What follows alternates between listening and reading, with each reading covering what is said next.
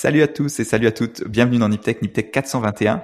On est le 13 septembre 2020, euh, 2022, excusez-moi. Euh, euh, moi, c'est Baptiste, at sur Twitter, et je suis euh, avec mes comparses. Alors, vous, vous allez les reconnaître. On a, on a, on a un peu de changement quand même, je dois dire. Euh, le premier, bah, c'est comme, comme d'habitude, Mike, side sur Twitter. Comment ça va, Mike? Très très bien. En tout cas, merci euh, de nous annoncer. Hein. Ça fait plaisir d'entendre ta voix la deuxième fois, et ça fait plaisir. En plus, on est en 2020, donc je crois que tous ceux qui nous ont écoutent n'ont pas envie d'être dans l'année 2020 parce qu'on se, souvient quelle année c'était.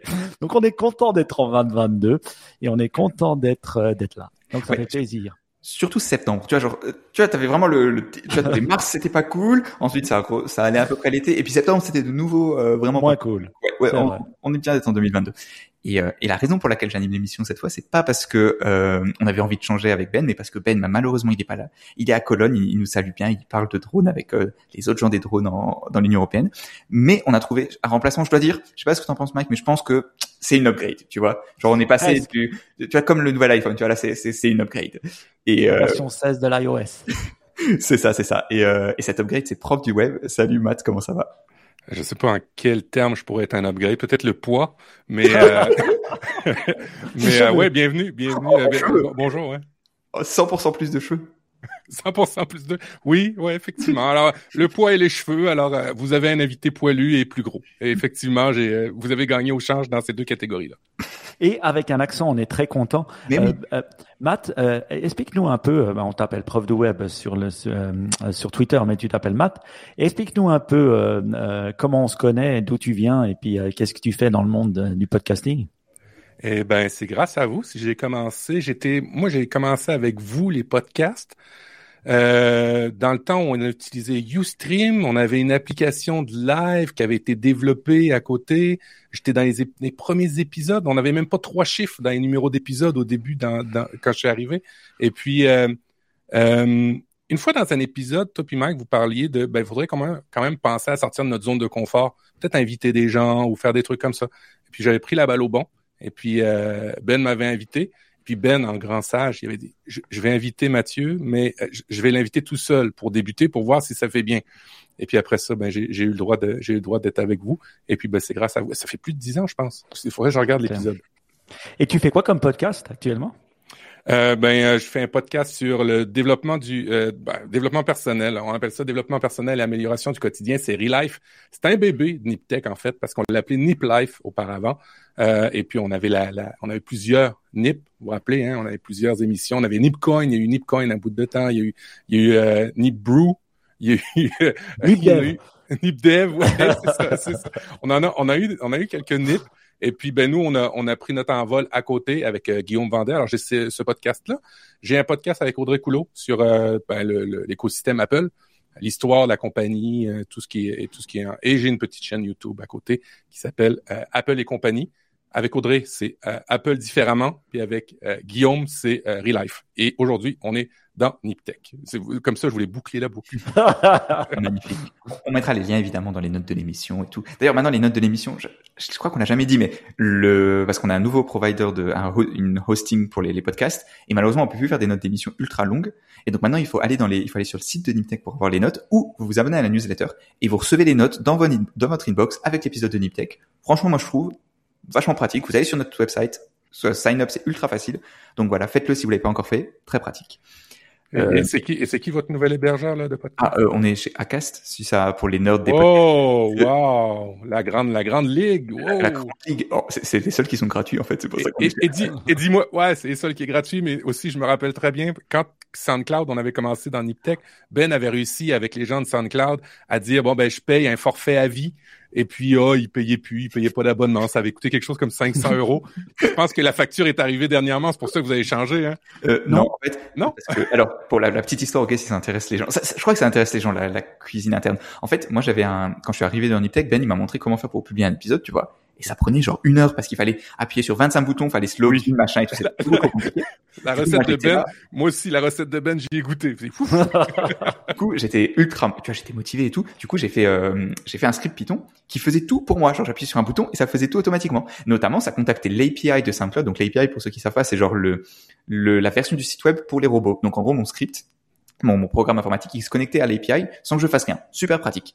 Et du jour au lendemain, SoundCloud, ils m'ont dit, ah, bah, tu peux plus accéder à l'API. Fini. Et, euh, et le, enfin bref. Donc j'étais assez énervé. Ça, j'ai attendu un an parce que je me suis dit, allez, peut-être au bout d'un an, ils vont le remettre.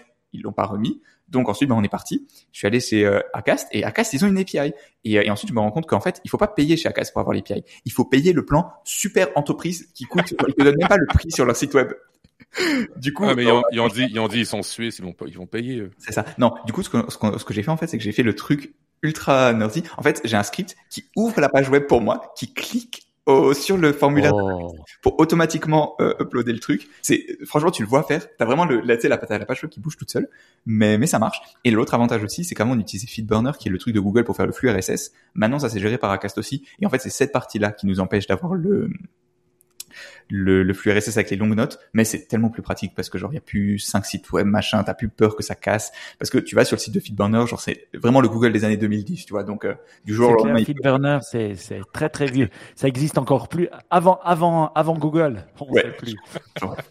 Mais en tout cas, c'est bien parce que je sais, on aime bien la cuisine interne et puis maintenant vous comprenez pourquoi Baptiste il est dans l'équipe parce que franchement, techniquement, Ben et moi, on fait plus rien. C'est tout Baptiste qui fait ou qui robotise mais je comprends pas pourquoi les notes de l'émission sont pas sur GitHub avec des euh, des API des API. Ah, parce que est-ce que c'est pas pour euh, genre parce que les gens ils veulent pas ça. Les gens ils veulent un truc simple, ils veulent pas aller sur GitHub. Tu sais, je suis, je suis un développeur, mais je sais que je m'adresse pas. Enfin, je suis un développeur. Genre, j'ai fait du développement. Je m'adresse pas à des gens qui font ça, tu vois. Genre, donc euh, faut pas, faut savoir. Mais, mais ce qu'on pourrait améliorer, je pense, c'est quand même mettre un lien dans les notes de l'émission qui donne sur la page directement. Alors, ça... la raison pour laquelle je le fais pas, c'est que Acast il me laisse pas mettre des liens dans le truc. Ou alors s'il m'en laisse en mettre, le, je peux pas le faire de manière robotique. Je crois, enfin, je sais plus, mais il y a une raison pour laquelle je le fais pas. Sinon, je le ferai.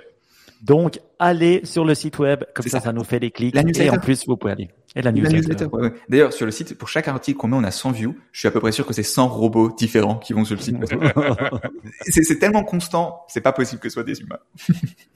et, et, la première fois que j'étais dans Niptech, c'était en 2011. Alors, ça rajeunit pas. En effet. Mais du coup, sans autre forme de procès, on va passer aux news. J'ai repris la phrase de Guillaume sans autre De Guillaume, ouais, c'est ça. Bah... Il dit ça souvent. ouais, c'est ça. Mais euh, du coup, on voulait. Alors, la partie perso, on sait qu'il euh, y a euh, Mike qui nous a dit il y a deux semaines, eh, je vais aller à l'IFA, ça va être trop bien, je vais découvrir plein de choses incroyables. Et du coup, ben, t'étais à l'IFA. Et est-ce que t'as découvert plein de choses, ou alors tu t'es rendu compte que la tech berlinoise, c'est plus ça? Une Écoute, belle machine à café en tout cas. Ouais, il y avait quelques machines à café. Si vous voulez voir, vous allez sur twitter.com slash side SYDE. J'ai essayé de faire des vidéos. Une chose que j'ai vue, c'est que les vidéos live de Twitter, elles sont vraiment dégueulasses en termes de qualité. Quoi, ça donne pas envie de les visualiser. Quand on fait des live vidéos avec Twitter, j'étais pas super content du, euh, de la qualité. Mais enfin, ça, c'était pour le streaming en live. Euh, écoute, rien de très intéressant. Beaucoup moins de boîtes, beaucoup moins de halles, beaucoup moins de gens présents que ça soit dans l'électroménager, que ça soit dans les télés, que ça soit ailleurs, beaucoup d'entreprises euh, moins connues, euh, asiatiques, chinoises, euh, comme des players comme Honor que je connaissais pas, H-O-N-O-R, hein, mais qui semblent être bien connus. C'est Huawei. ouais, en fait, ils se sont séparés de Huawei. Maintenant, ils appartiennent à la. C'était écrit sur Wikipédia, je ne sais pas si c'est vrai, à, à, à, 50% à Shenzhen, au gouvernement de Shenzhen. Donc voilà. Mais mais voilà, j'ai des trucs comme ça. Après, deux choses peut-être intéressantes les téléphones de nos amis euh, de Flip Phone et le, et le euh, Samsung. Phone. Ouais, Samsung. ouais.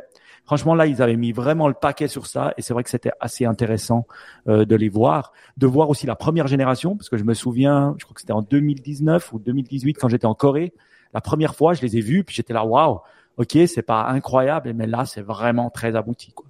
Et je me suis dit, euh, franchement, si je changeais dans le monde Android, je pense que je m'en, je m'en prendrais un. Ça, c'est clair. Parce que ils, étaient bien faits. Les télés, comme d'hab, euh, vraiment bien, qui deviennent intelligentes. Et puis voilà, tout ce qui est euh, un peu machine, un peu plus intelligente, plus évoluée. Ils disent tout ce qu'ils ont du AI dans leurs applications et machin et machin. Mais sinon, imaginez, hein, des sociétés comme Sony n'étaient pas présents. Sony, euh, une énorme boîte qui avait normalement euh, vraiment un énorme stand. Donc euh, voilà, rien de bien incroyable. ce qui était bien, c'est que j'ai pu faire le tour en deux jours et c'était cool. Hmm. Intéressant, intéressant. Ouais, les, salons, ça devient genre c'est un truc déjà avant le Covid, tu vois, c'était un peu délicat. Tu sentais que ils avaient du mal à trouver leur élan machin et puis le Covid genre tu sens que ça s'est un peu épuré quoi dans le jeu vidéo je crois que t'as le 3 il a carrément disparu genre je sais pas si, est-ce qu'il a disparu ou quoi mais genre c'était le plus gros salon et le maintenant c'est vraiment plus presque plus un truc qui existe. C'est assez impressionnant. Moi, j'ai une question pour toi, Matt. Toi qui vis de l'autre côté euh, du, du, euh, du, pont en Amérique du Nord. Bon, toi aussi, Baptiste. Mais euh, est-ce que tu, est-ce que l'IFA, c'est quelque chose que tu vois dans tes news ou quelque chose qui, qui te parle ou non, non, tu, non. tu, le considères comment? Ben, J'en entends parler parce que j'ai beaucoup, beaucoup, je suis beaucoup la tech, mais via les Européens, alors j'en entends parler, mais ici, en Amérique du Nord, on en entend très peu parler de, de, de ces conférences-là. C'est tout ce qui vient plus de New York, qui vient de Californie, qui vient de... Ça, oui, on en entend parler. Euh, Toronto, euh, on, mm-hmm. on, en a aussi certaines, mais euh, faut vraiment être sur, euh, sur des choses très niches pour pouvoir en entendre parler. M mais une fois qu'on a dit ça, euh, c'est vrai que même dans d'autres domaines, dans d'autres secteurs, il y a plein de, de grosses conférences que euh, il n'existe plus, ou il y a moins de monde, ou euh, on voit que j'étais au web à Québec euh, dernièrement et euh, il, il, manquait des super vedettes aussi là, dans les conférences qu'on avait au web à Québec. Euh, je peux comprendre que ça, ça, arrive un peu partout maintenant. Puis typiquement, les entreprises, soit ils ont eu de la difficulté à, à, joindre les deux bouts dans les deux dernières années. C'est peut-être difficile aussi de créer des stands ou payer pour des stands. On a peut-être réussi à faire du commerce sans en faire. Alors on se demande maintenant exact. pourquoi. Oui, pourquoi euh, en faire. Ouais. Pourquoi envoyer aussi des collaborateurs euh, sur des stands comme ça, payer l'hôtel et ainsi de suite. Alors je pense qu'il y a toute la question monétaire et puis ben, le fait qu'on a réussi à en faire maintenant. Et, et, et c'est complètement compréhensible parce que ça devient vachement compliqué dans un contexte de bureau de dire ah ben euh, patron, euh, j'aimerais aller à New York pour faire un tel truc. Ah, et c'est pas disponible en ligne. Comment ça, on se rend compte avec euh, toutes sortes de personnes tous les jours en ligne? Pourquoi ça, ça serait pas en ligne? Il y, a, il y a toutes ces questions-là qui arrivent aussi euh, dans, dans dans ces grands événements-là. Mm -hmm. Et Mm-hmm. puis peut-être tout le monde a pas nécessairement l'argent. Et puis c'est cher l'IFA. Hein. Je pense c'est c'est quoi instant? C'est plusieurs plusieurs dizaines de milliers d'euros. Hein, ouais, voire plus. Hein, voire, voire plus. plus. Ouais, c'est ça. Ouais, ouais. Et une chose étonnante aussi, c'est qu'il y avait les Chinois qui étaient là. Donc, euh, ils avaient pu sortir. Hein. Euh, ben, il y en avait bah, 5 6 000 et ils avaient des stands. Donc, voilà. Ils pouvaient pas passer par la Chine directement. Ils devaient passer par Hong Kong. Donc, ils devaient faire Hong Kong, Hong Kong, Europe. Et après, quand ils revenaient, ils faisaient Hong Kong trois jours. Donc, euh, et puis après, encore dix jours de confinement en Chine. Alors, je peux te dire euh, comment on arrivait à voir si une personne était chinoise ou pas sur l'IFA, c'était les seuls qui portaient les masques. Ouais. Parce que je peux te dire, ils n'avaient pas envie de choper le Covid pour revenir chez eux. Ça, c'était sûr. Et je les comprends. Hein. J'aurais réagi la même chose. Donc, euh, c'était ça. Moi, je pense que tu as raison. Euh, mais je pense que ces grandes conférences, elles auraient lieu d'être. Mais si on se disait, bah, une année, c'est l'IFA, l'autre année, c'est CIS. Et je pense que mmh. sur deux ans, ça fait sens. Euh, que les gens, chaque deux ans, euh, se voir aussi. Et puis, d'avoir des contacts humains avec d'autres personnes, c'est vrai que c'est autre chose que juste voir un, un, un, YouTube, une YouTube vidéo, participer à un webinar. Ça, c'est clair. Parce qu'on peut ouais, aussi toucher, on peut voir les choses, on peut. Il y, a, il y a quand même une autre interaction, faut le dire. Mais chaque année, c'est presque trop, on va dire. Puis, puis pour les ventes aussi, c'est beaucoup mieux en, en, en, se voyant pour, pour concrétiser des oui. contrats, pour des partenariats, oui. que, euh, que de présenter des produits. Présenter des produits, c'est une chose, ouais, tu peux faire ça en ligne. Mais pour tout ce qui est partenariat d'entreprise, euh, c'est compliqué. il y a aussi le fait du hasard. Je veux dire, on se balade oui. dans une ben conférence, on se balade pour découvrir. Donc on est ouvert. Quand on se balade online, on a peut-être un, un, un, objectif. On n'arrive pas encore avec, euh, on n'a pas la métaverse. Voilà. Peut-être un truc que je voulais dire, que j'ai testé. J'ai testé les, les, Oculus. Alors c'est pas les dernières versions qui vont sortir en octobre, mais j'ai testé deux trois choses. Alors c'était bien. C'était des fonctionnalités un peu euh, euh, entreprise, comme comment euh, sécuritairement comment euh, utiliser un extincteur. C'était assez taré et ils avaient comme un chauffage, ouais. donc ça chauffait comme le feu. Donc il y avait cette côté sensation. Et c'est vrai que moi j'avais jamais utilisé vraiment un extincteur de ma vie, donc j'ai appris à le faire. Donc c'est des use cases comme ça il montrait aussi au bureau, mais j'ai pas été, on va dire, blown away par euh, la capacité euh, d'être euh, diverti. J'avais toujours cette cette notion un peu quand j'enlevais le masque d'avoir une nausée en moi. J'étais pas super heureux et je dois dire le gaming c'est dix fois mieux que de mettre une une application comme ça. En plus, c'est gros sur son nez, ça appuie. J'ai un gros nez, mais voilà. Donc, j'ai pas été convaincu par les trucs 3D que j'ai testé. J'en ai testé trois. J'étais pas, j'étais pas wow.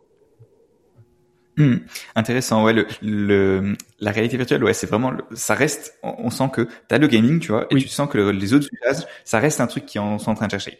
À un moment, ils vont trouver, tu vois. Tu te dis, ouais, genre vu l'argent que Facebook met dedans, vu que t'as Apple qui rentre dedans et tout. Enfin, mais ça reste. Tu sens qu'ils sont encore en train de se chercher. C'est intéressant, c'est intéressant à voir. Euh, en parlant d'Apple et euh, des news, le la news.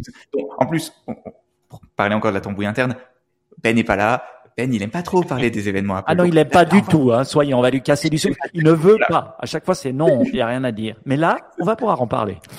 Et voilà, on en profite, on se lâche. En plus, on a Matt qui, bah voilà, il nous l'a dit, il est, il est, bien intéressé par Apple. Je suis sûr que lui, la conférence, il l'a regardé, euh, il l'a regardé en replay et tout. Enfin bref, j'avoue, je l'ai regardé aussi. Je les regarde toujours en live moi ces conférences parce que ça reste.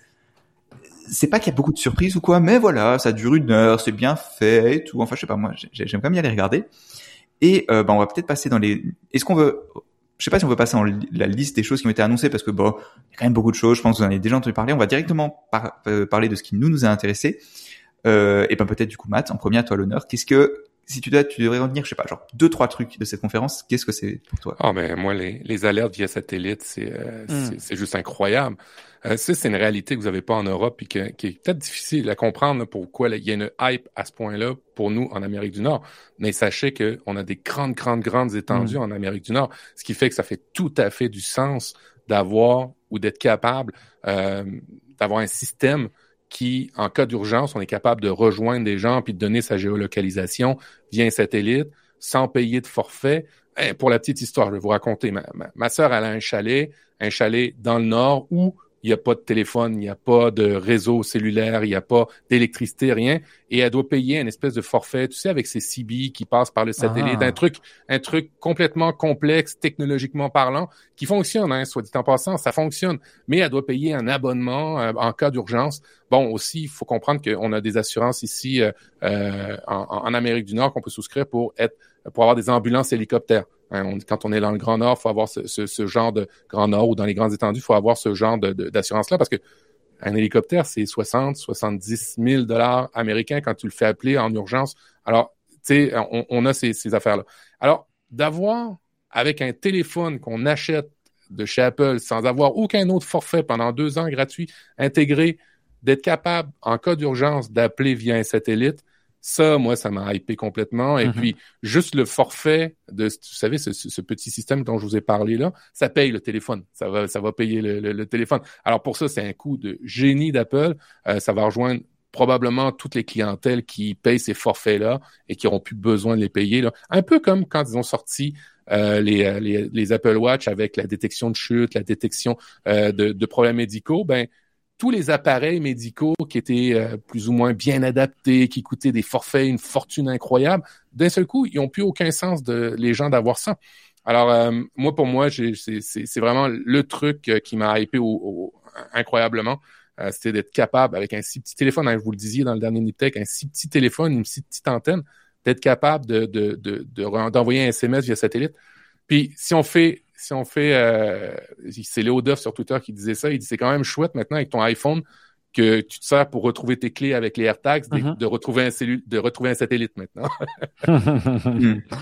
moi, moi, moi, je suis d'accord avec toi, j'ai trouvé pas mal. Et puis j'ai trouvé aussi pas mal qu'ils ont travaillé pour envoyer des SMS plus petits. Donc ils travaillent, il semblerait, avec euh, ben, les gens qui travaillent dans la sécurité ou l'emergency. Et euh, ils, ont carrément aussi des, des, des systèmes de relais ou si ils t'envoient pas à la, à la prochaine, c'est eux qui font le travail pour essayer de te connecter avec des personnes euh, euh en, en, euh, pour essayer de, de, regarder où tu es. Et ça, je trouve vraiment c'est pas mal. Mais c'est vrai que nous, on s'imagine pas, et je vais te dire pourquoi. Parce que si tu es euh, ben voilà sur le Matterhorn, euh, tu as du 5G euh, mhm. ici en Suisse. Oui, c'est ça le truc. Incroyable. T'as as, du 5G sur toutes les Alpes, quoi. J'ai, j'ai... Ouais, c'est Ouais, et, et, et, pour nous, et pour nous, vous comprenez que une compagnie cellulaire euh, mettra pas des, des, tours cellulaires dans la forêt, mettra pas à la grandeur de superficie qu'on a. Alors c'est pour ça que ça, c'est, c'est, vraiment la belle alternative qu'on peut avoir chez nous, euh, puis mm-hmm. qui va venir directement sur tous les iPhones de nouvelle génération à partir de maintenant. Alors on se mm-hmm. réjouit on se réjouit. Hmm. Hmm. J'avoue que l'aspect safety, ils l'ont vachement mis en, en, avant dans la conférence. Il y avait ça, il y avait donc maintenant ils ont un nouveau détecteur pour si tu fais un, accident de voiture, ils vont appeler les secours automatiquement. Ce qui, encore une fois, tu vois, c'est un truc que tu as dans, dans, beaucoup de voitures maintenant en Europe, tu l'as, mais ça reste un truc que tu as maintenant dans l'iPhone, qui a probablement il y a plus de gens qui ont un iPhone qu'une voiture récente. Enfin, plein de choses comme ça. Tu, tu sens qu'ils appuient l'aspect comment dire de t'as un iPhone et tu sais que c'est safe. En fait, je pense un peu mhm. plus ça, tu vois. On parlait beaucoup de l'aspect vie privée, machin et tout, et maintenant, tu vois, de la vie privée, il y a des, le, je crois qu'on n'a pas parlé la semaine dernière, mais le, maintenant, il y a des, le Apple, ils veulent aussi avoir des pubs. Donc, de, tu vois, quand on est dans l'App Store, ben, t'as des pubs pour telle et telle application, machin et tout. Donc certaines personnes disaient oui mais c'est pas cohérent parce que ils ont le ils te disent la vie privée mais de l'autre côté ils utilisent tes données pour de la pub. Donc voilà. Et en fait j'ai l'impression que leur leur credo c'est pas tant que c'est absolu vie privée ou absolu machin ou quoi mais c'est que tu sais que t'es tranquille tu vois. Je pense que c'est un peu plus ça l'idée c'est que t'achètes un iPhone tu sais que globalement t'es tranquille, c'est le truc le plus safe. Et pour ça, ils sont, ils sont bons, tu vois. Le, c'est bête, mais imagine maintenant Samsung, ils font le même produit, tu vois, ils font le, le truc de, ou peut-être Samsung, ou imaginons maintenant le, on parlait avant d'Honor, ou euh, Xiaomi ou quoi, ils font le même produit avec les satellites. Est-ce que tu les, tu crois que ça va marcher? En toute franchise, je, je, je me dis pas, oh, je vais prendre ça et je vais. Faire plus confiance à Apple, c'est clair aussi, pour faire bien le travail et puis faire en sorte que. Tu sais que ça marche oui, oui. Ouais, et puis en plus, que le en plus euh, Apple, euh, Apple a battu cette année, c'est la moitié des téléphones vendus aux États-Unis et, une forte proportion aussi au Canada. Alors, euh, oui, c'est un gage de, de, de, sécurité de données, un gage de sécurité de santé. Hein. Euh, on, si tu as des problèmes du au cœur, si tu as des problèmes euh, que, que, que, que ton, ton, ton Apple Watch détecte que tu vas peut-être bientôt tomber, que tu marches pas régulièrement, que ta foulée est pas régulière, des trucs comme ça, euh, la température, hein, on a vu ça pendant la conférence. Euh, maintenant, les, euh, les et puis ça, tu vois, c'est en lien. Certains disent hein, que c'est en lien avec le fait que ben, l'avortement c'est compliqué aux États-Unis, alors de savoir ou d'être capable de mieux gérer les, les, les, les ton ovulation pour une femme, ça, ça risque d'être beaucoup plus simple. Alors, tu vois, c'est toujours l'axe protection qui est là, pas trop trop loin chez Apple. Euh, et puis, ben là, ils ont ils ont donné une, une, autre, une autre une autre idée avec les, le fameux hélicoptère de l'armée qui vient te sauver quand tu es dans la montagne. Ah, et, pourquoi tirer dans la montagne? Parce que tu vas acheter l'Apple Watch Ultra, parce que tu vas te... Alors, tout est cohérent chez Apple. Tout est Toi, tu as, une Apple Watch, euh, oui. Matt ouais. oui, Est-ce que ça t'a donné envie de faire le switch à cette nouvelle ou pas? Non, absolument pas. Euh, en fait, je trouve euh, que je trouve assez disgracieux le design de la nouvelle Apple Watch Ultra c'est pas, ça me vise pas, c'est pas ma niche. C'est la niche vraiment des ultramarathoniens, c'est la, c'est la niche des ultra sportifs. Moi, je suis un sportif de salon. Le, tu sais, je, je, je, fais pas grand chose comme activité, mais par contre, ce qui me, ce qui me, ce qui me plaît, c'est d'avoir des notifications au niveau de la santé. Là, c'est euh, une autonomie de batterie à, à de 60 heures. Oui, euh, le, le, hein. Euh, on a un double GPS, on a un bouton pour faire euh, qu'on peut configurer, mais qui va aider pour euh, pour s'améliorer dans son temps. C'est pas du tout le, même la même clientèle, je dirais. Et puis, elle a été bâtie pour être plus robuste aussi. le verre est moins à, à, la vue, donc moins probablement brisable. Je sais pas si ça se dit, mais non, ça ça m'a pas donné l'envie. Mais toi, toi, le sportif ben, ben, Moi, je te dirais, les sportifs n'utiliseront pas encore Apple. La raison, c'est que aussi les battements, euh, la, la, régulation des battements, euh, c'est pas du tout ça. Et ils vont que regarder Garmin ou Polar ou d'autres hein, qui existent, mais c'est souvent Garmin hein, qui a la main mise. Et je pense que aussi en termes de batterie life, la Garmin, elle dure euh, presque une semaine. Hein. Alors mhm. peut-être les grands sportifs, euh, vu qu'ils sont souvent en train de faire du sport, ça, ça dure moins. Et là, c'est vrai qu'à 60 heures, ça commence à devenir intéressant. Moi, ma femme, je lui ai acheté une Apple Watch l'année dernière. Elle peut jamais l'utiliser, par exemple, pour dormir parce qu'elle est obligée de la recharger. Donc moi, avec mon, avec ma, ma Garmin, je peux l'utiliser pour dormir parce que, bah voilà, j'ai pas besoin de la recharger tout le temps. Je la recharge au, maximum une fois par semaine, voire une, une fois chaque semaine et demie. Mais tu peux, lui dire, tu peux lui dire, tu peux lui dire de pas rester à côté du chargeur, appeler se coucher. moi, moi, une chose euh, qui m'a intéressé aussi, c'est vrai, c'est euh, le, côté euh, euh, du téléphone. Alors vous savez, moi, je suis assez un fan. Hein. J'ai tout le temps, j'ai le, j'ai l'iPhone 13 Pro Max, et puis Bon, moi, c'est mon petit plaisir. Hein. Je, je, vais devoir avoir le 14 Pro Max. Hein. C'est, une évidence. Alors quand? Je pense d'ici la fin de l'année, mais ça, c'est une évidence. Alors, ce que je fais, c'est que je le refurbiche en fait le mien. Hein. Je, je, je le jette pas hein, pour euh, pour me sentir pas coupable. Il y a quelqu'un d'autre qui va l'utiliser, mais moi, j'utiliserai la nouvelle version. Ça, c'est clair. Alors, avant d'arriver, je me suis dit bon bah, eh, je vais aller me downloader la nouvelle version de iOS pour voir ce que ça donne. Est-ce que l'un d'entre vous l'a fait? J'ai pas d'iPhone. Alors, question, est-ce que tu as trouvé une fonctionnalité ou un truc vraiment euh, qui sort de l'ordinaire où tu t'es dit, waouh, c'est vraiment quelque chose que je vais continuer à utiliser? Ben, honnêtement, dans les photos, il y a des belles nouveautés, ne serait-ce que le détourage automatique, qui est une ah, fonctionnalité qui est vraiment chouette. Euh, quand on fait des pochettes, quand on fait des présentations, de plus avoir à ouvrir Photoshop ou GIMP ou n'importe quel logiciel d'édition, puis détourer une image comme dans les années 90, là, tu appuies sur ton doigt, pouf, ça détourne automatiquement. J'avoue que ça, c'était un, petit wow. Évidemment, dans, la nouvelle version d'iOS, tu as la, as la bah, as la page d'accueil avec des, des widgets qu'on peut aller. Mais j'avais j'avais cette réflexion-là hier. Je trouve que le ticket d'entrée chez Apple au niveau de l'iPhone est de plus en plus cher. Et pas en termes juste de prix, mais aussi en termes de fonctionnalité. Ça devient de plus en plus perfectionné. Et je me dis que si je, si je commençais chez iPhone tout de suite aujourd'hui, j'aurais peut-être la, la difficulté à, trouver mes repères euh, du premier coup. Alors, euh, ouais, il y a des affaires bien, mais c'est pas transcendant iOS, ça, ça c'est clair. Eh ben moi, je, je l'ai testé juste avant. Euh, c'est vrai que je viens de tester en moment que tu parlais la photo, de pouvoir la prendre. Et tu fais quoi Du drag and drop dans l'application? Parce que je, euh, tu la copy paste, mais j'ai, pas trouvé comment on la copie. J'arrive quand on appuie dessus, c'est vrai. T'appuies dessus et puis normalement il y a un petit un petit euh, pop-up là qui va marquer copier. Ah, et puis tu peux faire copy share. Ok, je vois. Une chose que j'ai, je me suis dit que j'allais potentiellement euh, utiliser, c'est euh, le customize, euh, de customiser ses sa page d'accueil. Sa page d'accueil. Et ça, je l'ai fait. Et c'est vrai que ça, ça devient un peu plus simple aussi de customiser. quand j'utilise celle-là, ben, c'est sur Focus. Quand j'utilise celle-là, c'est sur Work. Et, et, et j'ai remarqué au début, j'aimais pas du tout le, lui donner un peu de lui dire ah ben de genre 8 heures à 6 heures c'est work, de, de 6 heures à, à 10 heures c'est focus et puis après je dors. Mais de plus en plus je me suis habitué. C'est génial. Que ben oui. C'est vraiment pas mal parce que moi je me dis comme ça, je me dis work, tout le monde peut me contacter. Quand je suis focus, c'est-à-dire jusqu'à 8 heures et puis jusqu'à de 6 heures à 10 heures le soir, il y a que les gens de ma contact list voilà, ou ceux qui appellent deux fois. Et après, sinon, je sleep de 10h à, à 5h55. Mais... Ah, et, l'avantage de ça, c'est que ça fait une vraie coupure. Oui. Ça t'oblige à pas regarder ta notification, ça t'oblige à pas regarder tes mails. C'est vachement bien. Par contre, par contre, comme le dirait euh, mon, mon comparse Guillaume, j'aimerais quand même ça, avoir des systèmes intelligents qui gèrent ça automatiquement et pas avoir granulairement configuré chaque truc. Là, il y a, y a, y a vraiment un, truc à prendre au niveau de l'IA, mais pas euh, faire de la reconnaissance de caractère, pas euh, euh, faire une pizza dans un robot automatisé. Non, non. Configurer des choses à notre place. Il y a vraiment un marché à prendre là-dedans. Mm-hmm. Ouais, ça va, c'est vrai le, seul truc qui est peut-être qui est pas évident à faire d'un point de vue UX, c'est que un système comme ça, tu veux pas, tu veux pas qu'il te plante. Tu vois, tu veux pas que si tu as une notification que tu devais recevoir, que tu la reçoives pas avec l'IA, ça c'est vraiment pas, tu vois, ça c'est vraiment problématique. Et du coup, le, le, faire avoir ce genre de programme, c'est pas évident parce que si c'est pas euh, si c'est pas 100% fiable, tu vois, si t'as pas une grande fiabilité, bah, ça enlève tout le, le, la substance. Et donc c'est pour ça que je pense qu'ils l'ont pas encore fait. Tu vois, si c'était juste un preset et tout, tu vois, ils l'auraient fait. Mais là, c'est quand même pas, pas évident. Je pense que c'est ça. Moi, j'ai une proposition pour tout le monde.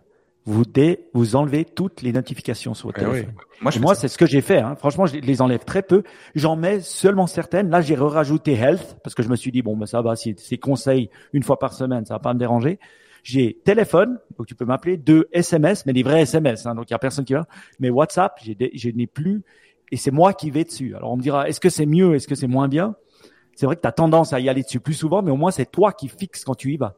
Je, je supporte pas les notifications. Moi, j'ai déjà tout désactivé, mais tu as quand même une utilisation du téléphone. Hein. Il faut pas croire que c'est parce que tu désactives que tu vas pas avoir tes WhatsApp. Hein. Euh, voilà, donc euh, ah, tu sais ce que c'est WhatsApp, euh, Matt? WhatsApp, tu vois, avec deux P, non? Ça, appartient à Facebook, hein, je pense. non, je me moque de vous parce que je sais qu'en Amérique du Nord, vous êtes très FaceTime. Euh, au Canada aussi, euh, pas de WhatsApp, plutôt FaceTime. Ouais, on est assez FaceTime. C'était d'ailleurs très, très drôle, hein, parce que quand la pandémie a commencé, alors tout le monde a commencé à utiliser Zoom, Teams, des choses comme ça. Puis on disait pas, euh, je vais t'appeler sur Zoom, mais on va se faire un FaceTime. Puis tu savais tout de suite que l'autre personne, elle avait pas FaceTime, mais qu'elle voulait dire Facebook Messenger ou qu'elle voulait dire un truc comme ça. Alors c'est dans le langage tellement c'est. Ouais, ouais, c'est dingue. C'est marrant, je parlais à mon distributeur australien, et puis lui, lui, il nous expliquait un peu comment il faisait pour parler avec ses clients, et puis c'était que du FaceTime. Mhm. avec des SMS et il dit ouais 90% des gens ont des iPhones de façon en Australie euh, presque. Donc euh, c'est très facile euh, de, de, de, de, se connecter. Mais c'est vrai que ça a l'air presque plus facile parce que mieux intégré à l'iPhone que les WhatsApp pour faire des calls et des choses comme ça. Mais c'est vrai que nous on utilise on utilise WhatsApp en fait. En Europe. Hmm. je pense qu'on a bien disséqué la conférence Apple. Euh, ben, il va de nous. Tu vois, il va écouter l'émission, il va se dire, mais qu'est-ce qu'ils font? Il va revenir la semaine prochaine, il sera énervé contre nous. On va, on, on, s'il envoie un message euh, énervé sur notre chat euh, privé, on va, on le mettra sur Twitter pour vous montrer. Et euh, juste dire un petit truc, un petit truc que j'ai vécu à, la fin. C'est vrai que les AirPods Pro, euh, je les aimais bien. J'en avais acheté en 2020 et j'en portais elles se sont cassées. Alors je les ai envoyées à la réparation, c'était marrant une petite histoire euh, chez Apple et puisque j'avais mis mon mon ma capacité euh, mon, mon Find My euh, my my AirPods, j'ai pu suivre mes AirPods jusqu'au centre de réparation d'Apple au qui est en aux Netherlands. Alors je les ai vus, je me, ah, je me demande, tout à coup je vais sur Find My, my iPhone, je clique dessus, je regarde l'adresse. Ah oui, c'est le centre de réparation. Il y en a un en Europe. Il doit être gigantissime. Et après, tout d'un coup, je les reçois aujourd'hui, des nouvelles. Je me dis, ah, ils, ils, me disent pas si c'est des nouvelles ou pas. Je vais sur Find My, my iPhone. Et en fait, mes anciennes, elles étaient toujours là-bas. Alors, je mhm. sais qu'ils les ont échangées. Ouais, c'est moins euh, compliqué de les changer. Ouais. Ils m'ont laissé dans le même case. Donc, ils m'ont laissé mon vieux case, mais ils m'ont changé les, les earbuds. Et comment je sais? Parce que les mhm. autres sont toujours au fond, j'ai pu les traquer. Donc merci. Euh, je sais pas si je devrais dire merci, mais en tout cas ils sont réparés et euh, je sais maintenant où est le centre de réparation d'Apple si ça vous intéresse. Ouais, une, autre anecdote, là, je suis désolé, Baptiste, son profil, que, que, Ben que Ben n'est pas là. Hier, j'installe euh, iOS 16, il y a une nouvelle fonctionnalité, le d'audio spatial, il faut configurer. Ah et, et, et c'est là, tu dis, Apple, ils sont vraiment géniaux pour les interfaces, mais des fois, ils, sont complètement cons. Je vous l'explique. Je mets mes, AirPods Pro, euh, et là, il dit, on va le configurer ensemble. OK, euh, c'est nouveau, mais ça fonctionnait déjà. Mais là, il décide que maintenant, il veut les configurer avec moi. Avant, ça fonctionnait, mais là, il décide, OK, on va voir la nouveauté. Alors, le, setup, c'est vraiment farfelu et j'arrive pas à, Il dit, mets-toi, mets ton visage en face du téléphone. Alors, tu mets le visage le téléphone. Il dit, retire tes AirPods. OK, je vais retirer mes AirPods, mais c'était pas pour les configurer. Il dit non, non, non, il dit on va les faire ensemble. OK, on continue. Là, il dit tourne ta tête un petit peu. Alors tu tournes la tête un petit peu. Et puis là, il, donne d'autres instructions, mais toi, tu as tourné la tête. Tu vois le reste des instructions. Alors, tu continues à, attendre, et puis le téléphone attend. Alors, il y a des choses, des fois, au niveau des interfaces Apple, ils l'ont vraiment pas, comme euh, la recharge de la souris qui était en, en dessous de la souris. Alors, il y a des fois des trucs comme ça, très, très drôles. Hmm.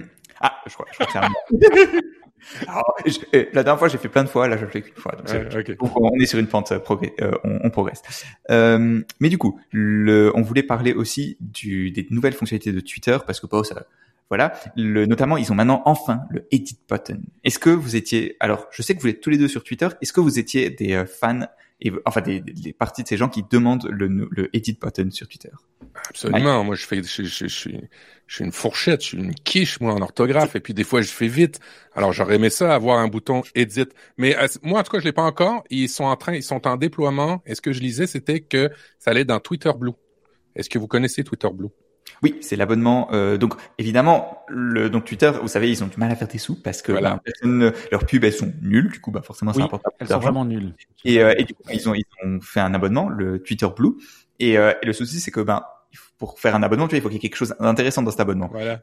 Et, et pour l'instant, bah, il n'y avait pas grand chose d'intéressant. Donc maintenant, ils ont une nouvelle de cette fonctionnalité Edit qui sera pour l'instant réservée à ceux qui ont Twitter Blue. Ça coûte pas très cher le, le truc. Donc pourquoi pas Moi, je trouve que c'est intéressant comme façon de genre de te pousser à faire ça. Et si ils peuvent enlever les pubs avec ça, genre ils font juste payer les gens qui sont des producteurs. Comme moi. Pas bien, ça, ça me dérangerait pas. Moi, j'ai une question. Je, je me pose la question si à Twitter, ils ont la capacité de faire des fonctionnalités ou de facturer dans plusieurs pays parce qu'il me semble qu'ils sont un peu limités et donc pour les fonctionnalités qu'ils nous feraient payer potentiellement, ils ont peut-être de la difficulté à simplement facturer. Vous savez, facturer des choses dans un pays étranger, c'est pas si facile. Euh, il faut euh, payer la TVA ou payer quelque chose ou avoir un, reporting financier. Et je me demande si euh, ils ont cette capacité parce que Twitter Blue, ça existe depuis tellement longtemps. Pourquoi est-ce que c'est pas rolled out en, en, Europe? Pourquoi c'est pas rolled out dans d'autres pays? Je me pose la question c'est pas une question de facturation, c'est juste que Twitter c'est une société qui a beaucoup de mal à lancer des produits, tu vois, ils ont pas genre c'est enfin c'est ce que beaucoup de gens ont dit, tu vois, c'est que c'est vraiment une société qui est sclérosée à l'intérieur et donc euh, le, ils ont probablement pas encore soit ils ont probablement pas sorti les fonctions, tu vois, qu'il faut euh, en dehors des, des États-Unis, parce que c'est juste compliqué. Je pense pas que c'est qu'une question de facturation, parce que tu vois, t'as des tu serais étonné, tu serais étonné, c'est pas facile. Mais tu vois, t'as des sociétés comme Stripe qui le font, qui t'aident. Je veux dire, ils valent 44 milliards en bourse. Si vraiment il voulait avoir le truc, euh, euh, enfin 40, non non, 44 milliards, c'était le, le, rachat d'Elon Musk. Je, je, suis pas sûr qu'ils vaudront 44 milliards pour, pour très longtemps. Tu, tu, sais quand on on développe un, quand on, on s'auto-édite, qu'on qu'on écrit un livre ou qu'on fait une application, qu'on est dans un store, que ce soit Apple ou Google, euh, c'est quelques clics et tu peux vendre à l'international. Mm. Ah oui? Euh, oui, oui, c'est super facile. Maintenant, il y a même des plateformes pour faire les ajustements de prix, hein, parce qu'on sait que dans certains pays, la capacité d'achat est différente d'un autre. Oui. Alors, c'est d'où l'intérêt des fois aussi d'acheter un VPN, un abonnement VPN pour pouvoir acheter des trucs dans certains pays où c'est moins cher. Typiquement, si vous voulez avoir, euh, je pense c'est YouTube Premium, vous prenez un abonnement euh, YouTube, mais vous prenez un VPN à partir de l'Argentine et YouTube Premium, et vous allez le payer un euro. Euh, alors, il y a, il y a, il y a il y a des moyens à l'international de, de, facturer. Il y a aussi des moyens de facturer intelligemment. Puis il y a aussi des moyens pour les contourner. Mais c'est quand même assez simple pour vrai, pour un indépendant. Alors, je serais, je serais surpris, Mmh, mais je demande à être surpris. euh, encore une fois, Twitter, Twitter, dans les dernières actualités, les dernières semaines, on a appris qu'il y a des enjeux de sécurité. Alors tu dis, euh, ok, ben c'est peut-être, t'as peut-être mis le doigt sur le bobo. Ils ont peut-être des problèmes de facturation de produits ou, ou de, de, de stratégie produit aussi même. Mhm. Ils En tout testent. cas, moi, moi, je suis totalement, euh, moi, je paye, hein, c'est 5, 10 euros. Ouais. Une chose que j'ai remarqué, alors, ça m'est venu après euh, les gens normaux, c'est qu'il y a une année, j'entendais beaucoup de plaintes, ou il y a six mois aussi, de, sur Twitter, des podcasteurs américains disant que vraiment c'était, il y avait beaucoup de, gens qui se plaignaient, ils- à chaque fois qu'ils regardaient les, les, euh, le, le feedback, c'était négatif. Et c'est vrai que j'ai réinstallé l'app Twitter et, j'ai- et cette négativité sur Twitter, elle a commencé à me peser, quoi. J'allais, et en même temps, c'est négatif et en même temps, c'est addictif. Tu regardes les commentaires, tout est vraiment sarcastique, il n'y a rien de joyeux ou de, de bonheur. Et au bout d'un moment, c'est vraiment quand même pesant. Donc, j'ai re-enlevé l'app. Je ne sais pas si tu as le même sentiment, euh, Matt, mais moi, c'est venu il y a, il y a 3-4 mois. Vraiment, tout, tout, tout poste est, est, est, est, challengé. Ouais. Euh, tu vois, tu vois, pour ça, là, je me donne le droit de bloquer, je me donne le droit de muter, je Mhm. me donne tout ce droit-là. Euh, c'est mon Twitter. Je, je, je décide. Évidemment, il y a le problème après ça que tu es enfermé dans une certaine bulle où Oui. tu entends une, chambre d'écho où tu entends juste ce que tu veux entendre. Mais quand tu vois des, des comptes qui sont trop ironiques, quand tu vois des, des, des sujets, hein, des thèmes, moi Oui. je sais que quand la COVID a commencé, euh, j'ai bloqué tout ce qui était COVID, tout ce qui était euh, Raoult, toutes ces affaires-là, j'ai bloqué ça dans Twitter, ça apparaissait pas dans mon fil. Alors il y a des choses que tu peux décider, puis l'application est bien faite quand même parce que c'est assez granulaire jusqu'où tu peux aller. Tu peux muter, tu peux muter pour une période, tu peux muter pour un bon moment, tu peux bloquer des comptes, tu peux. euh, maintenant aussi il y a une nouvelle fonctionnalité. Là. Des fois tu parles à quelqu'un, euh, tu as répondu, puis après ça il t'embarque dans une discussion, puis d'autres discutent, puis toi tu reçois toutes les notifications. Tu peux quitter les discussions. Les... Ah, Alors c'est vraiment chouette. Il suffit de mettre un petit peu de temps sur ce raffinement-là. Encore une fois, j'aimerais ça qu'il y ait quelque chose de en AI qui le fasse à ma place, là. mais il suffit de, de commencer à, à fouiller dans l'application. Et il y a beaucoup de trucs. Et euh, moi, c'est vraiment euh, pas mon constat. J'ai des gens bienveillants autour de moi euh, dans mes discussions. On se challenge, mais dans le respect. Euh, j'ai vraiment pas. Et pourtant, je suis euh, des comptes. Mais un truc, par exemple, que j'ai remarqué, euh, dès qu'on on- on commence politique ou qu'on suit des Oui. politiciens, des trucs comme ça, là, le bordel arrive. Alors, moi, j'ai décidé, c'était juste euh, la tech, euh, c'était juste euh, euh, des choses sur euh, l'écologie, des trucs comme ça que je suis. Hmm. Je pense que c'est ça en fait le souci de Twitter, c'est que tu vois pour avoir une bonne expérience, il faut y passer du temps, il faut Ouais. curer son truc et tout. Et la plupart des gens, bah, ils ont pas envie de faire ça. Tu vois, c'est pour ça que TikTok maintenant ça marche tellement bien. C'est clair. Tu ouvres l'app et tu commences à swiper et il le fait automatiquement. Et il faudrait que probablement Twitter, tu vois, si vous voulez devenir, tu vois, plus avoir plus d'utilisateurs, bah, il devrait faire quelque chose comme ça, quoi. Ouais. Et euh, mais c'est pas évident, quoi. Mais je suis d'accord avec toi, mais euh, au fait, moi, je me suis rendu compte que après, tout d'un coup, je me laissais avoir par justement ces commentaires de, de merde Ouais. et je continue à les lire et je me dis ah, et voilà et, et tu vois tu le fais avant de dormir et puis t'es là mais qu'est-ce que je me mets dans une mon esprit dans une situation pareille? Juste après avant de dormir et donc c'était aussi moi qui était faible hein, par rapport au fait que tout d'un coup bah voilà je cliquais vite et puis j'avais ça. Ouais. donc je, je suis revenu à ma bonne vieille méthode. La bonne vieille méthode c'est pas d'app Twitter donc moins de fonctionnalités beaucoup moins. Et puis je vais sur mobile.twitter.com Et puis là, euh, voilà, j'ai une version vraiment euh, bien merdique. Et puis euh, c'est dommage de payer Twitter Blue et de pas l'utiliser. Quand je vais le payer, peut-être je changerai. Mais voilà. Mais mais t'as raison. C'est ce que les gens disent aussi sur YouTube qu'il faut curate et après on a une bonne expérience. Hmm. Ouais, mais c'est le. En fait, j'ai l'impression qu'avec Twitter, tout ce qu'on dit, c'est tout le temps la même chose globalement ils sont pas très bons à shipper des produits. Le réseau évolue pas. Le, on va voir ce que ça va donner avec Elon Musk. J'espère que quand cette histoire sera finie, ils vont commencer un peu à se réveiller, mais ah, c'est c'est dur, c'est dur. Euh... Ah, je, je, je, suis pas aussi critique que vous. Je trouve qu'il y, y, a plein de nouvelles fonctionnalités. Euh, je pense que ça, ça a débloqué quand ils ont décidé de pas se euh, d'arrêter de copier Instagram. Hein, vous savez, on a eu des stories un bout de temps dans Twitter, on a eu des trucs comme ça, euh, et, on a eu des images live, on a eu des trucs, des conneries. Mais euh, je, trouve que ça a bien débloqué dernièrement, c'est temps surtout avec Twitter Blue, il y a des, options intéressantes. Et puis là, ben, une nouvelle fonctionnalité là qui, moi je me rappelle, hein, Ben nous avait nous avait inscrit, on était dans les premiers, Mike, d'avoir des cercles dans Google. Et, et, et, Twitter a ramené les cercles dans Twitter. Alors ça, tu vois, c'est vraiment une fonctionnalité que je comprends pas encore vraiment, euh, pour laquelle il faut régler des trucs, des paramètres. ça, ça m'agace un petit peu. Mais euh, bref, c'est sorti. Est-ce que vous avez vu ça sortir? Est-ce que vous êtes empressé de faire des cercles comme moi dans Google Plus quand je l'ai eu? Non. Non, non ça pas parce qu'encore une fois, bah, c'est du boulot et que j'ai pas genre pas le temps et la motivation. Non, mais c'est vrai. Le, en fait, j'ai l'impression que Twitter et voilà, t'as as, l'air de, de pas être trop critique. Moi, je peux être critique du coup. Mais tu vois, le, en fait, quand ils font des fonctions qui sont un peu qui impactent le produit, ils sont hyper careful parce qu'ils veulent pas changer les mécaniques. Et c'est pour ça en fait que le edit button ça a pris tellement de temps parce qu'ils veulent pas que ça change la façon dont tu échanges sur le réseau social parce qu'ils ont peur que ça que les que le comportement des gens soit encore pire tu vois que ça que ça empire encore les, mauvais aspects de Twitter mais quand ils font des fonctions un peu plus euh, qui impactent pas le produit bah du coup tu as l'impression qu'ils les cherchent pas tu vois. Par exemple les cercles ce qui aurait été intéressant c'est d'avoir des trucs tu vois des cercles peut-être des listes qui sont qui ont été curées par d'autres personnes ou alors tu vois on en avait. Ça existe déjà Ouais, sur, Twitter Blue aussi, ça, ça, existe aussi. Ça existe depuis très longtemps les listes. Et puis au début, euh, bah, c'est en 2010, hein, je pense, euh, on avait, on suivait des listes et avec ça, on pouvait suivre d'un coup. il y a beaucoup de gens qui se sont fait beaucoup, beaucoup de de, de, de, de suiveurs, de followers grâce à ces listes parce qu'ils ont été mis sur ces listes au début. Moi, j'ai mm. une question pour toi, Matt, toi qui es un power user de Twitter. Est-ce que tu utilises la fonction Voice euh, comment ça s'appelle euh, le, Enfin, c'est du podcasting voice. Il s'appelle comment ce truc déjà Je me souviens plus. Est-ce que tu l'as utilisé? Est-ce que tu l'utilises? Est-ce que tu as fait des podcasts dessus? Est-ce que tu non, non, j'ai vraiment. Je pense que c'est quelque chose de générationnel. J'ai vraiment de la difficulté à me placer pour un événement live. Alors que ce soit Twitch, euh, que ce soit même Twitter, euh, c'est mon temps.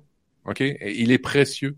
Alors c'est vraiment pour ça que j'arrive pas à, j'arrive vraiment pas à, à, à m'habituer de suivre ces trucs-là. Je les vois passer, j'en vois certains qui, qui ont l'air intéressants, des débats qui, qui, qui se font bien, mais j'ai vraiment de la difficulté sur les tout ce qui m'oblige à être une heure précise pour assister à quelque chose. Mm-hmm. je, je, pense tellement dépassé, mais c'est vrai qu'en même temps, tu, tu, perds la spontanéité, tu perds des retours, tu perds aussi des, des fois des super moments pour pouvoir échanger avec des gens que tu pourrais que t'aurais jamais la chance de faire. Alors, je sais ce que je perds, mais je sais surtout ce que je gagne, c'est-à-dire mon temps et il est précieux. Mm-hmm. Mm. C'est vrai que moi, j'ai commencé un peu, j'écoutais, je trouvais ça drôle, mais j'ai jamais croché. Je crois qu'une des raisons, c'est aussi les sujets qui me plaisaient pas. Beaucoup sont dans la crypto, des trucs, NFT. Ok, j'ai écouté deux, trois fois, un peu dans la musique, des choses, mais il y avait jamais vraiment des, des, des sujets où je me disais, waouh. Mm. Euh, et ce qui m'a étonné aussi, c'est que tous les podcasteurs, tu vois, les grands, que ça soit Lioline et tout ça, ils font pas, ils, ils utilisent pas ce mécanisme pour faire venir les gens en live. C'est pas devenu une extension de ton YouTube live, une extension de ton, de ton, voilà, de ce que tu fais en live, de ton Twitch en live. Ça, ça m'a étonné. Ça, c'est parce que les contenus en général, j'ai rarement vu tu as des formats où tu étends un format actuel, tu vois, pour une autre plateforme et ça marche, tu vois. En général, t'es obligé de faire un truc nouveau, tu vois. Genre sur TikTok, tu peux pas faire une vidéo YouTube, tu coupes un bout et tu la mets sur TikTok. Ça marche pas. Le et là, c'est la même chose, tu vois. Genre Niptech, on l'enregistre en live pour le fun, mais concrètement, c'est pas un, un, un contenu qui marche hyper bien en live parce qu'il faudrait quelque chose d'un peu plus euh, fini, tu vois, où il y a plus d'interaction avec les followers. De la même façon que les lives, c'est rare que ça s'écoute bien en podcast après parce que c'est un peu discontinu, c'est pas fait, tu vois, c'est pas aussi, euh, comment dire, c'est pas aussi condensé. Donc, euh, ouais, j'ai l'impression que chaque format, tu vois, a son propre, sa propre audience et, son propre type de, de contenu. Et faut pas essayer de faire de l'hybride en fait. Tu vois, genre on fait restream, c'est cool, mais dans l'absolu, si vraiment on était pro dans le live, on ferait pas restream. Tu vois, si vraiment on voulait faire du contenu en live de bonne qualité, on ferait une seule plateforme parce que tu peux utiliser les outils natifs de cette plateforme. Tu vois. Hmm. Et, et, et, non, c'est ça, on est, on est béat d'admiration sur ta conclusion. et ben, dans ce cas-là. T'as vu ça? T'as vu cette conclusion incroyable? Tu nous as couché par terre, tu nous as retourné, sais. on était admiratifs, on savait plus quoi dire. Mais, euh, mais du coup, on peut passer au prochain sujet, qui est, euh, alors, c'est toi qui as mis la news, Matt, je crois, euh, sur Nextdoor. Alors, Nextdoor, c'est, euh, je, je, sais que soit mis la news parce que c'est un truc uniquement américain, donc oui. nous, ça n'allait pas nous concerner. Mais c'est en fait un réseau social de, de voisins c'est pas étonnant que ça a pris aux États-Unis, j'ai l'impression, parce que c'est très, tu sais, ce, cette relation que tu as avec tes voisins, euh, un peu, comment dire, friendly, mais quand même distant. Euh, je sais pas comment la, la décrire. C'est très américain. agressif. Genre, en Suisse, pas. T'appelles la police si c'est un problème, mais tu leur parles pas. Tu vois, ça c'est la Suisse. En France, tu t'en fous juste de tes voisins. je sais pas, genre moi, c'était pas, t'as pas beaucoup de relations avec. Mais aux États-Unis, t'as ce truc un peu entre les deux. Et donc c'est un réseau social pour ça. Et euh, ils ont annoncé qu'ils voulaient faire un, une initiative pour aider euh, le, pour enfin aider les gens à s'inscrire sur les listes électorales.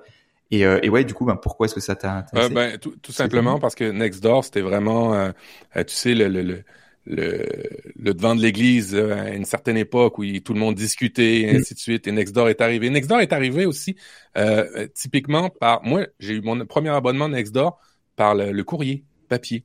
J'ai reçu hmm. un abonnement papier. Il m'a dit un de tes voisins t'es abonné, il pense que ça t'intéresserait. Et j'étais vraiment intrigué. La façon de la façon d'inscription à Nextdoor est, est, vraiment est vraiment incroyable. Et, et ça bouge beaucoup dans Nextdoor. Pourquoi? Parce qu'il y a des potins de quartier, il y a des petites rumeurs, il y a, il y a Michel au coin de la rue qui, qui vend, qui vend un truc, il y a, il y a Rebecca à l'autre bord dans, dans, qui fait quelque chose. Ah, oh, elle a fait un barbecue, t'as vu comment elle a grossi? Et je trouve ça super intéressant dans Nextdoor euh, que, qu'on intègre des affaires un peu plus nobles. Euh, et, et c'est ça, je pense, qui, qui, ce qui m'a plu dans, dans Nextdoor, c'est que maintenant ils vont, ils vont intégrer euh, la plateforme vote.org pour pouvoir euh, ben, faire sortir le vote, pour documenter plus, pour, pour informer plus les gens. On sait, hein, dans, les, dans, les, pays qui vont bien, qui ont pas trop de problèmes, les taux de participation diminuent, diminuent, diminuent. Puis il faut, faut, faut réactiver ça. Et je trouvais ça super intéressant. Alors Nextdoor, c'est vraiment un truc de quartier. Euh, c'est, euh, il y a juste, vous allez juste parler avec les gens dans votre quartier. Et, euh, et ben maintenant, ben, on essaye d'avoir de la, de la, micro-connexion. Là, et maintenant, les plateformes essayent d'utiliser ces micro-connexions-là pour ben, promouvoir le vote. Et ça, je trouvais ça super cool. Ça fait combien de temps que tu l'utilises Ah, ça fait ça fait quatre ans maintenant. Et, et la, la première ah personne qui nous qui a inscrit le village. Alors là, c'est c'est des potins de village parce que moi j'habite dans un village. La première personne qui a inscrit tout le monde, c'est c'est c'est une personne qui voulait briguer un poste euh, électif dans le village. Et puis ah ouais, mais c'est une dépense électorale d'inviter tout le monde sur la plateforme. Tu vois, c'est c'est toutes ces discussions là que que, que tu fais et, qui sont complètement incohérentes avec le fait que j'ai bien j'ai bien j'ai bien euh, configuré mon Twitter où tu sais je veux quelque chose de de sain où tout va bien. Et dans Nextdoor j'aime les potins j'aime savoir que, que ces, ces, ces, conneries là alors euh, non je trouve, je trouve ça cool euh, mais il y a des côtés vraiment vraiment chouettes hein, si tu veux avoir quelqu'un pour euh, pour garder tes enfants, euh, tu vas sur Nextdoor, tu vas trouver. si, tu veux, si tu veux, si tu as quelque chose à acheter, mais tu sais que ça va être utilisé par quelqu'un d'autre, ben, tu vas sur Nextdoor, puis ça va être récupéré. les notifications là-dessus sont pas trop invasives. ça marche quand même bien. Ça marche quand même bien. Et tu y vas combien de fois? Une fois par semaine, une fois par jour, une fois par mois? Une fois par mois, on va dire. Hein, c'est ah juste pour, pour, avoir mes activités du village. On va dire. Mmh. Mais intéressant parce que j'étais là. Où est-ce que Nextdoor est euh, disponible? États-Unis, UK, Netherlands, euh, Allemagne, France, Italie, Espagne, Australie, Suède, Danemark, Canada. Donc voilà. Donc quand même pas mal de pays européens. Mmh. Moi personnellement, j'adorerais avoir Nextdoor. Je pense que ça serait super utile aussi pour les, les voisins et tout ça. Je trouvais que ça serait cool. Je, je je me demande si quelqu'un de la communauté en France a Nextdoor. Et ça, j'aimerais bien euh, poster euh, nous sur Twitter ou alors euh, dans le Nip Tech Nation, dans le signal, parce que ça, je serais assez curieux de savoir comment vous l'utilisez. Est-ce que ça a pris Est-ce que c'est quelque chose d'un peu nord-américain, anglophone, mais finalement, euh, euh, bah, on voit aussi canadien, mais est-ce que ça marche aussi en France? Et ça, je serais assez curieux. En tout cas, moi, moi, ça fait longtemps que je l'attends en Suisse, mais je peux attendre longtemps encore. Hmm ça, ça me fait penser à euh, parce que du coup moi je suis aussi d'un petit village en France. Et euh, tu sais comment est-ce que les gens ils s'espionnent entre eux avec les trucs? Avec les ventes? Non avec les ventes sur euh, le bon coin. Tu sais c'est c'est le, ah. le bon coin tu sais c'est le site où tu as as les petites annonces gratuites et tu vois genre le mais mes parents ils suivent tu sais les, les trucs le bon les annonces le bon coin des autres gens. C'est trop marrant. Oh lui il vend il, oh, il vend sa maison, t'as vu combien il la vend la maison?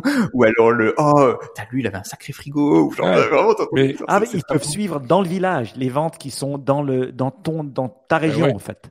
Ah c'est une manière de, de pouvoir suivre ce qui se passe. Ah, c'est intéressant ça. Ah très chez, nous, c'est le... marketplace aux États euh, au Canada qui est très très très fort. Et puis ouais, tu peux mettre un rayon de recherche et puis tu mets dans ton rayon donne-moi tout ce qui est à tout ce qui est à vendre. Alors du coup, tu sais exactement que encore une fois Michel lui qui est sur Nextdoor, il vend son frigo. Il vend sur l'autre plateforme et puis il demande pas le même prix dans l'autre plateforme. Qu'est-ce qui se passe Très marrant en effet.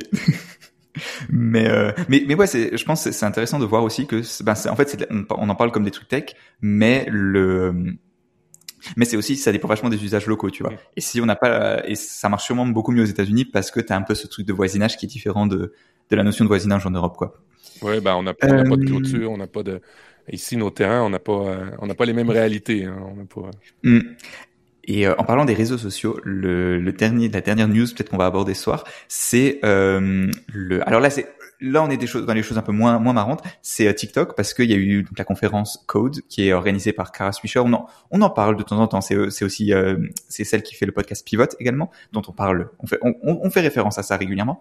Et en fait, le thème de la conférence, je, je sais pas ce que c'était le thème officiel officiel. Alors, le thème officieux c'était TikTok, c'est mal, c'est dangereux, il faut bannir TikTok, bannissons TikTok, TikTok, c'est dangereux. Enfin, toutes les interventions, c'est ça globalement, c'est assez intéressant. T'as le patron de Snapchat, tu sais, ils lui ont demandé, oui, euh, est-ce que, euh, qu'est-ce que vous pensez de TikTok et tout il répond, tu vois, il dit pas que TikTok ça devrait être banni parce que quand même. Les gens. Mais ce serait bien que il faudrait mettre des standards plus élevés à TikTok. Et en gros, il te lisent des trucs et t'es là, ah oui, bon, en gros, il faudrait, effectivement, il faudrait bannir TikTok. Quoi. Mais euh, mais ouais, et donc je voulais vous demander qu'est-ce que qu'est-ce que vous en pensez? Est-ce que vous pensez qu'effectivement il faudrait bannir TikTok? Est-ce qu'au Canada il y a un peu la même impression qu'aux États-Unis où c'est assez c'est assez véhément? Je dirais en Europe, tu vois, on a quelques, c'est vraiment le genre de sujet où on a juste un ou deux ans de retard sur euh, les États-Unis. Je dirais, tu attends deux ans, les gens se diront, ah oui, c'est vraiment dangereux et tout. Là, pour l'instant, c'est un peu, les gens s'en rendent pas encore compte. Mais, euh, mais ouais, du coup, c'est quoi l'ambiance là-bas? Ouais, c'est assez mitigé parce que d'une part, on entend des nouvelles comme euh, il y a eu un gros leak de données euh, qui, est, inquiétant par rapport à TikTok. Euh, il y a aussi le fait que ben TikTok c'est confirmé maintenant, les micros, tout ça espionne. la Chine dit non, non, non, on ne on leur reçoit pas l'information, c'est pas vrai. mais Michel, il vend des pneus au coin de la rue. Alors tu vois, tu fais ah, ok, mm. ouais, mais espionne quand même assez bien. Alors c'est assez, c'est assez, on a beaucoup d'informations là-dessus. Et d'un autre côté, si tu as le malheur d'ouvrir TikTok, c'est un c'est un vecteur de perte de temps incommensurable. c'est hallucinant. Euh, moi, je l'ai, je l'ai mis deux fois sur mon téléphone et deux fois, j'ai vraiment fait un peu le, tu sais, le zombie, là, tu fais, oh, ah ok, ok, ok, ok. Et puis, mais c'est fou. Et là, présentement, on a des campagnes euh, électorales et les politiciens sont sur TikTok, sont sur, et, et tu fais comme, là, c'est beaucoup trop. Moi, ce qui m'agace par rapport à ça, c'est, à chaque fois, c'est de plus en plus petit, c'est de plus en plus, c'est de moins, en fait, je m'inquiète sur notre génération ou la génération TikTok où moi, j'aime ça me caler devant un, TED Talk. J'aime ça me caler sur une bonne émission, tu sais, sur YouTube. J'aime ça me caler sur un bon podcast qui dure plusieurs heures. Et là, tu vois, TikTok, c'est chlac, chlac, chlac. Mm-hmm. Et, et, et, même pour les créateurs, on le voit en ce moment avec, euh, euh, avec euh, YouTube où ils forcent les créateurs à aller sur ces plateformes-là. Et, même bientôt, TikTok va, commencer à, donner, à être rentable au Canada avec des, des, des, des formats payants. Et tu fais, mais on, s'en va où pour capturer l'attention, pour faire de l'argent? On s'en va jusqu'où? Parce que là, on est en train vraiment de faire une société qui est pas capable d'attendre, qu'il faut que ça rit tout de suite, qu'il faut que ça soit pertinent tout de suite. Et tout le délai d'attente qu'on pouvait avoir dans nos vies où on attend une file d'attente, on attend dans une salle, euh, on regarde une émission où, où c'est un peu contemplatif. Ou... Ça, tout ça, c'est perdu et, c'est ça qui m'inquiète un peu sur TikTok. Alors, euh, euh, d'un côté, je te dirais, pour répondre à ta question plus directement, d'un côté, on sait que c'est mal, mais de l'autre côté, un peu comme la cigarette, ceux qui fument, ah, je sais que c'est mauvais, c'est mauvais, c'est ma dernière, c'est ma dernière. Et c'est un peu ça. Et je pense que TikTok, c'est le, le, summum de, de, de l'algorithme de l'attention, je pense. Mm. Mm.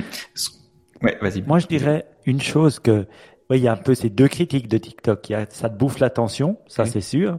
Mais finalement, il y en a plein d'autres qui te bouffent l'attention. Donc, on ne peut pas le réglementer parce qu'il te bouffe l'attention. Je pense que ça, c'est une chose qu'il faut, qu'il faut voir, qu'il faut peut-être accepter ou réduire euh, les, les, jeunes qui ont affaire, à ça. Mais voilà, l'autre côté, c'est où est-ce qu'ils sont situés. C'est vrai qu'on a des réseaux sociaux qui appartiennent bah, à des sociétés privées, mais peu de réseaux sociaux qui appartiennent à l'État. Et c'est vrai que Biden, on sait que bah le gouvernement chinois a un, un, C dans ses grandes boîtes. On l'a vu avec ce qui se passe. Donc, la, question se dit, bah voilà, il peut vraiment euh, bah, faire pencher l'opinion publique euh, d'une manière subtilement, hein, d'une manière comme de l'autre, et de l'influencer. Et ça, je trouve que ils ont quand même raison de se poser la question. Autant en Russie, en Chine, ils se posent aussi la question de l'influence de l'Ouest sur leur population. Euh, ils ont interdit des Google, ils ont interdit des Facebook et des choses comme ça euh, parce qu'ils voulaient pas gérer leurs règles. Nous, je pense que en tant qu'Européens ou euh, Nord-Américains, on doit fixer des règles. On doit fixer des règles de comment on serait d'accord de pouvoir accepter TikTok. Après, c'est vrai que euh, et je pense que ça, je pense que ça va être fait. Après, quand on entend les chiffres, c'est un peu comme Google dans le search. Ils avaient tellement le coup d'avance, Google dans le search, qu'on on dit googler. Je veux dire, voilà, et on le dit encore, et, et, et 15 ans plus tard, c'est encore les numéros 1, ils sont encore bons. Et TikTok, quand on voit le nombre d'heures que les gens passent dessus par rapport à quelque chose d'autre, c'est tellement incommensurable. C'est genre 10 fois, 15 fois supplémentaire que je comprends pourquoi Facebook, que euh, Snap, que YouTube ont les boules. Parce que c'est un autre niveau de, consommation. Mais, mais je pense que la différence entre Google, c'est Google, tu cherchais des trucs, tu les trouvais pas dans le temps de Yahoo puis AltaVista. Avec Google, tu cherchais des trucs, tu les trouvais. Puis avec l'algorithme, ben il, met des trucs euh, qui sont plus cohérents à tes types de recherche. Tandis que TikTok, tu cherches rien, il diffuse. Si oui, tu mais il ce que tu veux. Ah oui. Et, c'est ça qui me fait peur dans ce truc parce que les gens l'ont dit. Il sait ce que tu veux sans même que toi tu, tu le, saches. Il sait vraiment ce que tu veux. Je sais pas comment. Est-ce que c'est ce demi demi seconde d'inattention où tu dis ouais mais peut-être pas. Et puis finalement tu swipes mais lui il va t'en remettre parce qu'il sait que t'aimes ça. Alors moi c'est des moi c'est des petits chats et des ratons laveurs. la, la raison pour laquelle ça marche. non non je la raison pour laquelle non non ben non ben non marche tellement bien en fait, c'est que ben tu vois YouTube, tu regardes des vidéos, c'est très long, alors que TikTok c'est super court. Du coup l'algorithme il reçoit tellement de, de, points, tu vois, il sait que ah. il, tu vois le, et du coup ben ça va super vite et c'est comme ça qu'en fait qu'il arrive à apprendre. Tu vois, c'est comme si en regardant une heure de TikTok, c'est comme si tu regardais je sais pas genre 100 heures de YouTube pour l'algorithme. Et c'est ça en fait qui fait que c'est tellement puissant.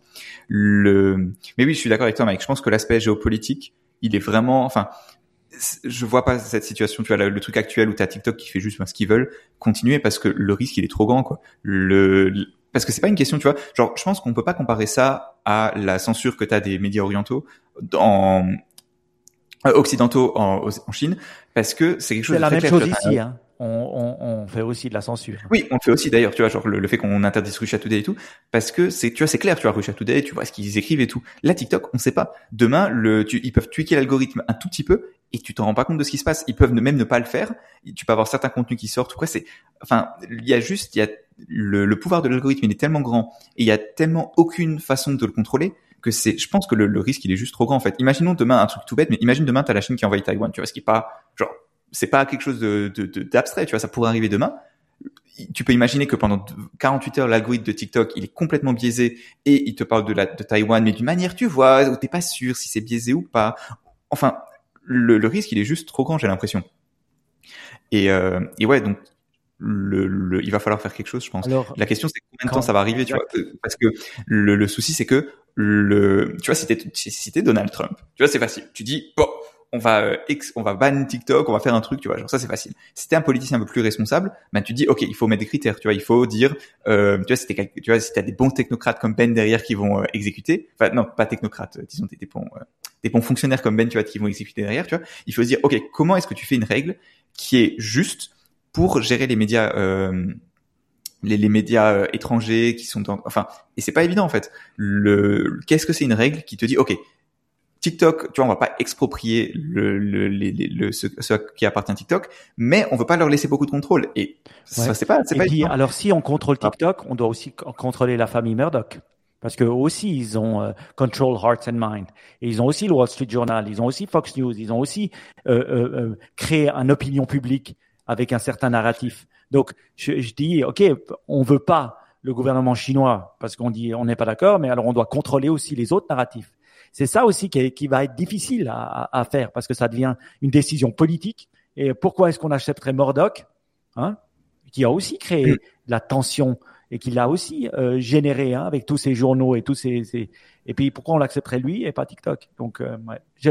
mais je pense euh, que les Américains et le conflit chino-américain est trop grand. Je pense que ça va être réglementé, qu'ils vont demander un split de TikTok, en tout cas US, euh, des, de Chine, et ils vont devoir splitter la compagnie. Et là, encore une chose, hein, c'était ce que euh, notre euh, ami ou meilleur ennemi Donald Trump voulait, et finalement, on se rend compte qu'il n'avait pas tout tort. Hmm. Ouais, ouais. Alors, est-ce que tu, tu sais, c'est le, tu vois, c'est arrivé à la même conclusion que quelqu'un, mais pas pour les mêmes raisons, et tu te dis ah, finalement, on n'est pas si loin que ça. C'est, c'est la preuve que c'est pas seulement ce que ce qu'on dit, c'est comment on le dit. Parce que finalement, ouais. c'est comme tout dans, dans la manière. C'est c'est pas ce qu'on dit au, au, travail, ce qu'on dit à quelqu'un. C'est aussi ben voilà la manière et la, la forme qu'on fait. Mais heureusement, la forme a un impact aussi. Mmh, non, exact, tout à fait. Est-ce que tu as quelque chose à ajouter, Matt?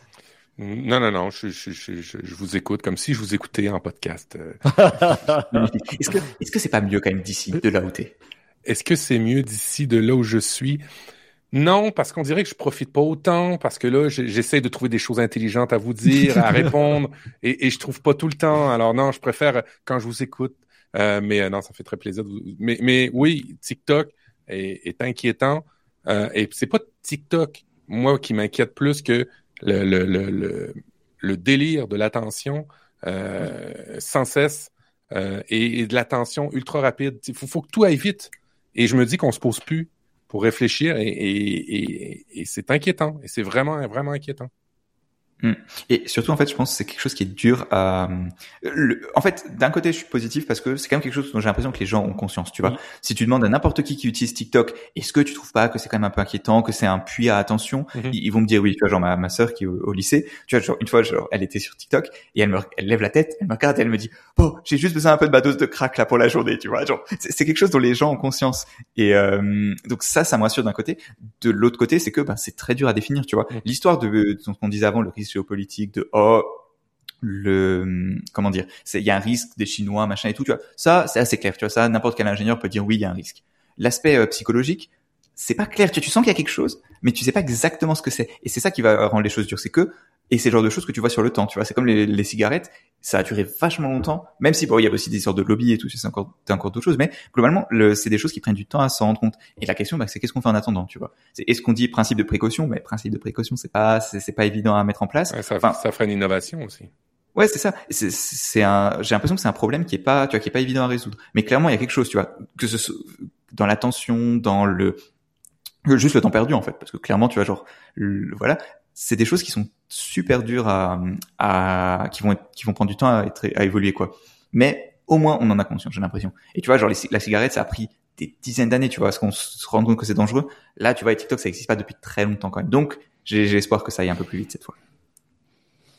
Qu'est-ce qu'il y a? Un fou qui, je un, vois tous les deux sourire. Un, un fou qui sait qu'il est fou est pas mal moins fou qu'un fou qui ne sait pas qu'il est fou. Ah, c'est beau ça. C'est vrai, c'est vrai. Dicton canadien, dicton québécois. J'aime beaucoup. On n'a pas besoin de quote du coup. ah, je, je, vois que t'es pas content, Mike. Là, ah, non, dis, ah, ah, non, il y avait non, la partie inspiration. Je sais que Matt aime beaucoup aussi. Et c'est vrai que c'est oui. ben, le moment de passer à cette partie inspiration. Exact, exact. Tu, bah, la transition est tout trouvée. Mike, le, la, la, place est à toi. Qu'est-ce que tu, qu'est-ce que tu as à nous raconter pour nous inspirer Alors, c'est pas que moi qui ai mis euh, certaines choses. Oui, hein, donc, jamais, mais je pense toi qui que, lead, là. oui, je pense qu'il y a, il y a, il y a d'autres choses. Mais c'est vrai que la partie inspiration, euh, voilà, on prend un, un grand bol d'air. Hein. Et voilà, on a respiré. On n'a pas besoin que de taper TikTok euh, et sa dose de crack. On peut aussi utiliser la respiration. D'ailleurs, pour commencer, je me suis dit que j'allais recommencer à me faire des douches froides. Et une des raisons, c'était, ben voilà, on parle de la crise énergétique et tout ça. Et c'est vrai que chez nous, alors toi vous vous en foutez, mais chez nous ça rigole pas. Même en Suisse où on a des barrages, on y pense. Et euh, le, le, truc c'est que je me suis dit, ben voilà, c'est une bonne bonne occasion. Alors je me suis fixé en tout cas jusqu'à qu'on commence à mettre le chauffage, normalement c'est en décembre, pour vraiment arriver à le faire gentiment. Je vais pas le faire hardcore comme ça, comme j'ai tendance à le faire, mais gentiment. Maintenant, quand je me douche, ah, je fais les, je fais d'abord les jambes, les scies, je commence à monter, mettre moins, et puis je vais. Mon but est que pendant l'hiver, je puisse faire des douches sans mettre de l'eau chaude. Euh, comme ça, j'aurai mon petit côté pour la planète et en même temps, je pourrais euh, faire ces douches froides qui sont tant euh, incroyables. Hmm. Petite anecdote à propos de l'énergie aux États-Unis enfin en Amérique du Nord, je sais pas comment c'est au Canada. Le au bureau, il faisait vraiment très froid parce qu'évidemment il y a l'air conditionné évidemment enfin voilà ça, va de soi et, il c'est vraiment frais tu vois mais à un point que c'était c'était désagréable le et on s'est dit bon il y a un problème tu vois. Et donc le, donc un matin donc ça c'était comme ça pendant deux jours le premier jour tout le monde était là c'est embêtant le deuxième jour on allait se plaindre tu vois. Et, euh, et le troisième jour le matin euh, il y a un technicien qui est là. Et il me dit Bob mauvaise nouvelle j'ai pas réussi à changer le paramètre de la clim machin et tout on est encore en train de regarder. Bonne nouvelle j'ai allumé le chauffage. oh mon dieu. Oh bah mon voilà, dieu. voilà, voilà, voilà, voilà. Oh, on était. Tout ce, qui, tout ce qui ne va pas avec notre société résumé en un mot. Merci. Voilà, voilà. Et, et sachez que ça, c'est dans un bâtiment. Enfin, vous pouvez pas le voir, mais c'est un bâtiment qui est relativement récent, dans un endroit plutôt, on va dire, technologiquement avancé. C'est, enfin, je veux pas savoir ce que c'est dans le reste du pays concrètement. Très bien. Eh ben, on va passer, suite à cette belle chose, au bouquin. Donc, il y a quelqu'un qui a noté Animal Liberation. C'est pas moi. C'est moi. Euh, alors, je, je, pense que j'ai déjà dit, mais je suis, je suis impliqué dans la communauté euh, Effective Altruism. Ah, c'est vachement bien et tout très, très intéressant. Je vais, une je vais à Washington dans, dans une semaine et demie. Ça va être super cool avec d'autres gens de, de ça. Et, euh, et donc l'un des euh, donc l'un des sujets aussi qui, dont il parle souvent, c'est euh, le la, la, la, souffrance animale et ce, ce, ce, ce sujet-là enfin bref, je, je vais pas faire la, la partie, euh, la partie, euh, la philosophie de ça, parce que justement, bah, c'est dans le livre que si vous êtes intéressé par ça, le, ce livre il est vraiment bien.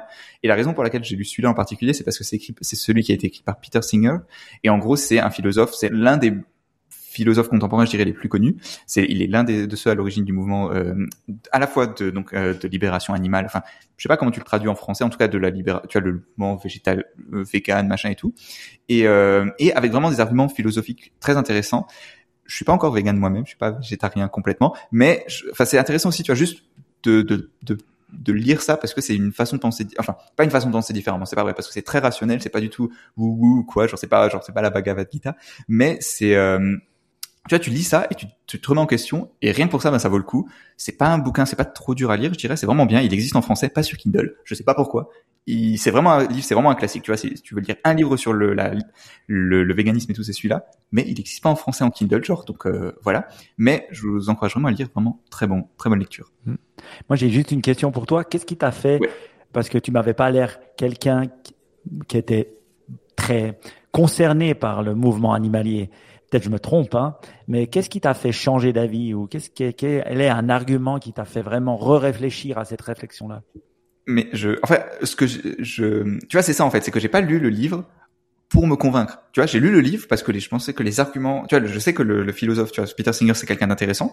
Je sais que c'est un bon livre et je l'ai lu pour ça parce que les arguments, je me suis dit, bah, ça va être intéressant. Et pas parce que j'étais déjà convaincu. Et d'ailleurs, je suis toujours pas convaincu. Tu vois, je suis pas genre, je mange encore de la viande, tu vois. Mais et, et je pense c'est important, tu vois, aussi de se dire, je lis ça, ça m'engage pas en quelque chose. Et dans le pire des cas, ben, j'ai appris des trucs intéressants, je vois le point de vue d'autres gens, tu vois. Rien que pour ça, c'est intéressant. C'est pour ça que je, vous je, pense vraiment que ça peut être intéressant pour n'importe qui de le lire, rien que pour le, se poser la question, tu vois, et dire, ok, c'est des gens intéressants, c'est des arguments intéressants, et c'est pas du tout, et c'est pas du tout quelque chose qui est dans le pathos ou dans le, tu vois, dans le, le sentimental ou quoi. C'est vraiment de la logique, machin. Si tu pars de ce principe-là et tout, et rien que pour ça, en fait, c'est intéressant, tu vois. Et le, et c'est pas du tout une question de, ah, bah, je, je veux devenir vegan, je vais lire ce livre parce que ben, c'est complètement con, tu vois, si t'es vegan, t'as pas besoin de lire le livre, tu vois, si tu es d'accord avec les arguments, bah t'as pas besoin de te faire convaincre, tu vois, c'est quelque chose qu'on a tendance à trop faire, je trouve, de, euh, et, et, de même de se sentir engagé, tu vois, parce que c'est ça aussi, c'est tu te sens engagé, tu vois, tu lis un livre, t'investis du temps et tu te sens engagé par le par le fait de l'avoir lu. Bah non, c'est complètement con.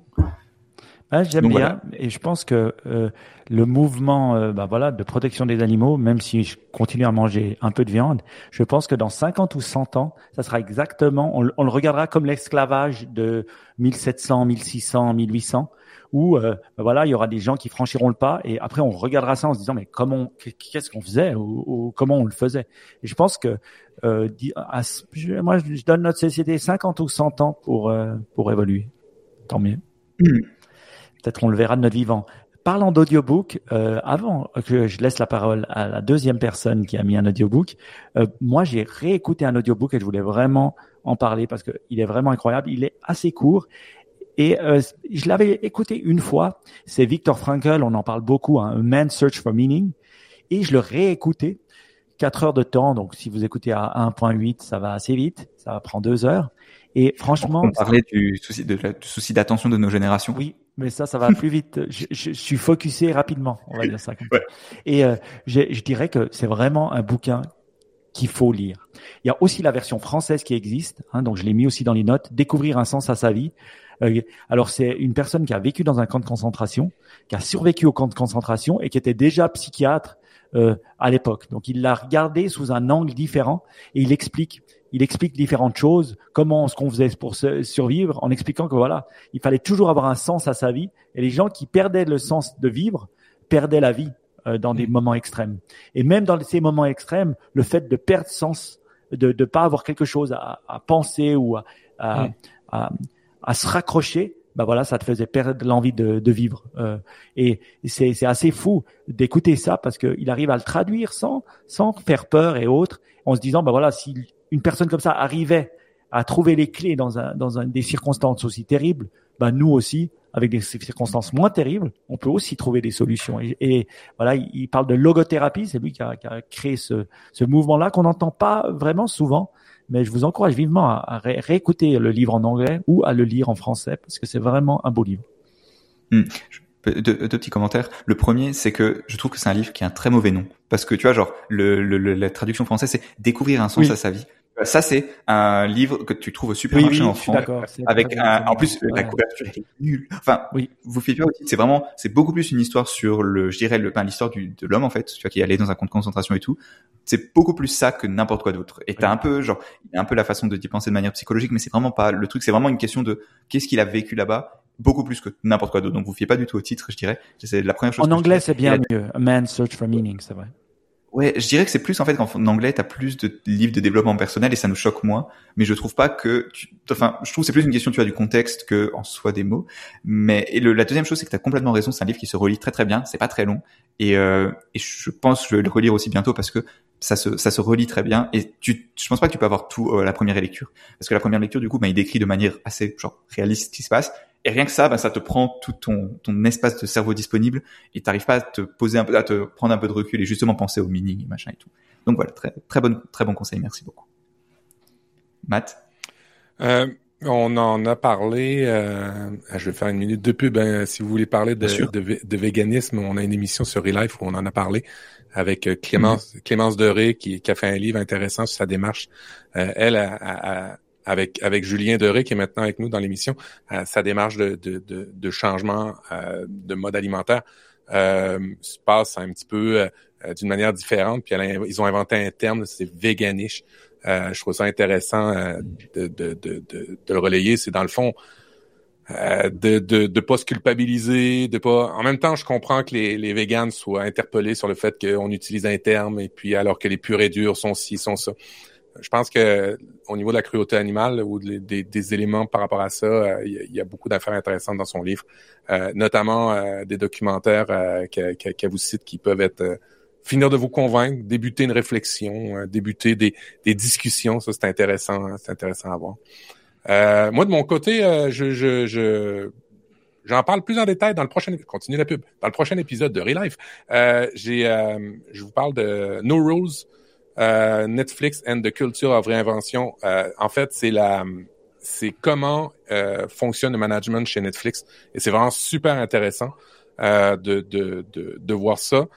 On, c'est quasiment un, un moment de rêve quand on, on lit ça, on dit ah c'est vraiment l'entreprise pour laquelle je voudrais travailler.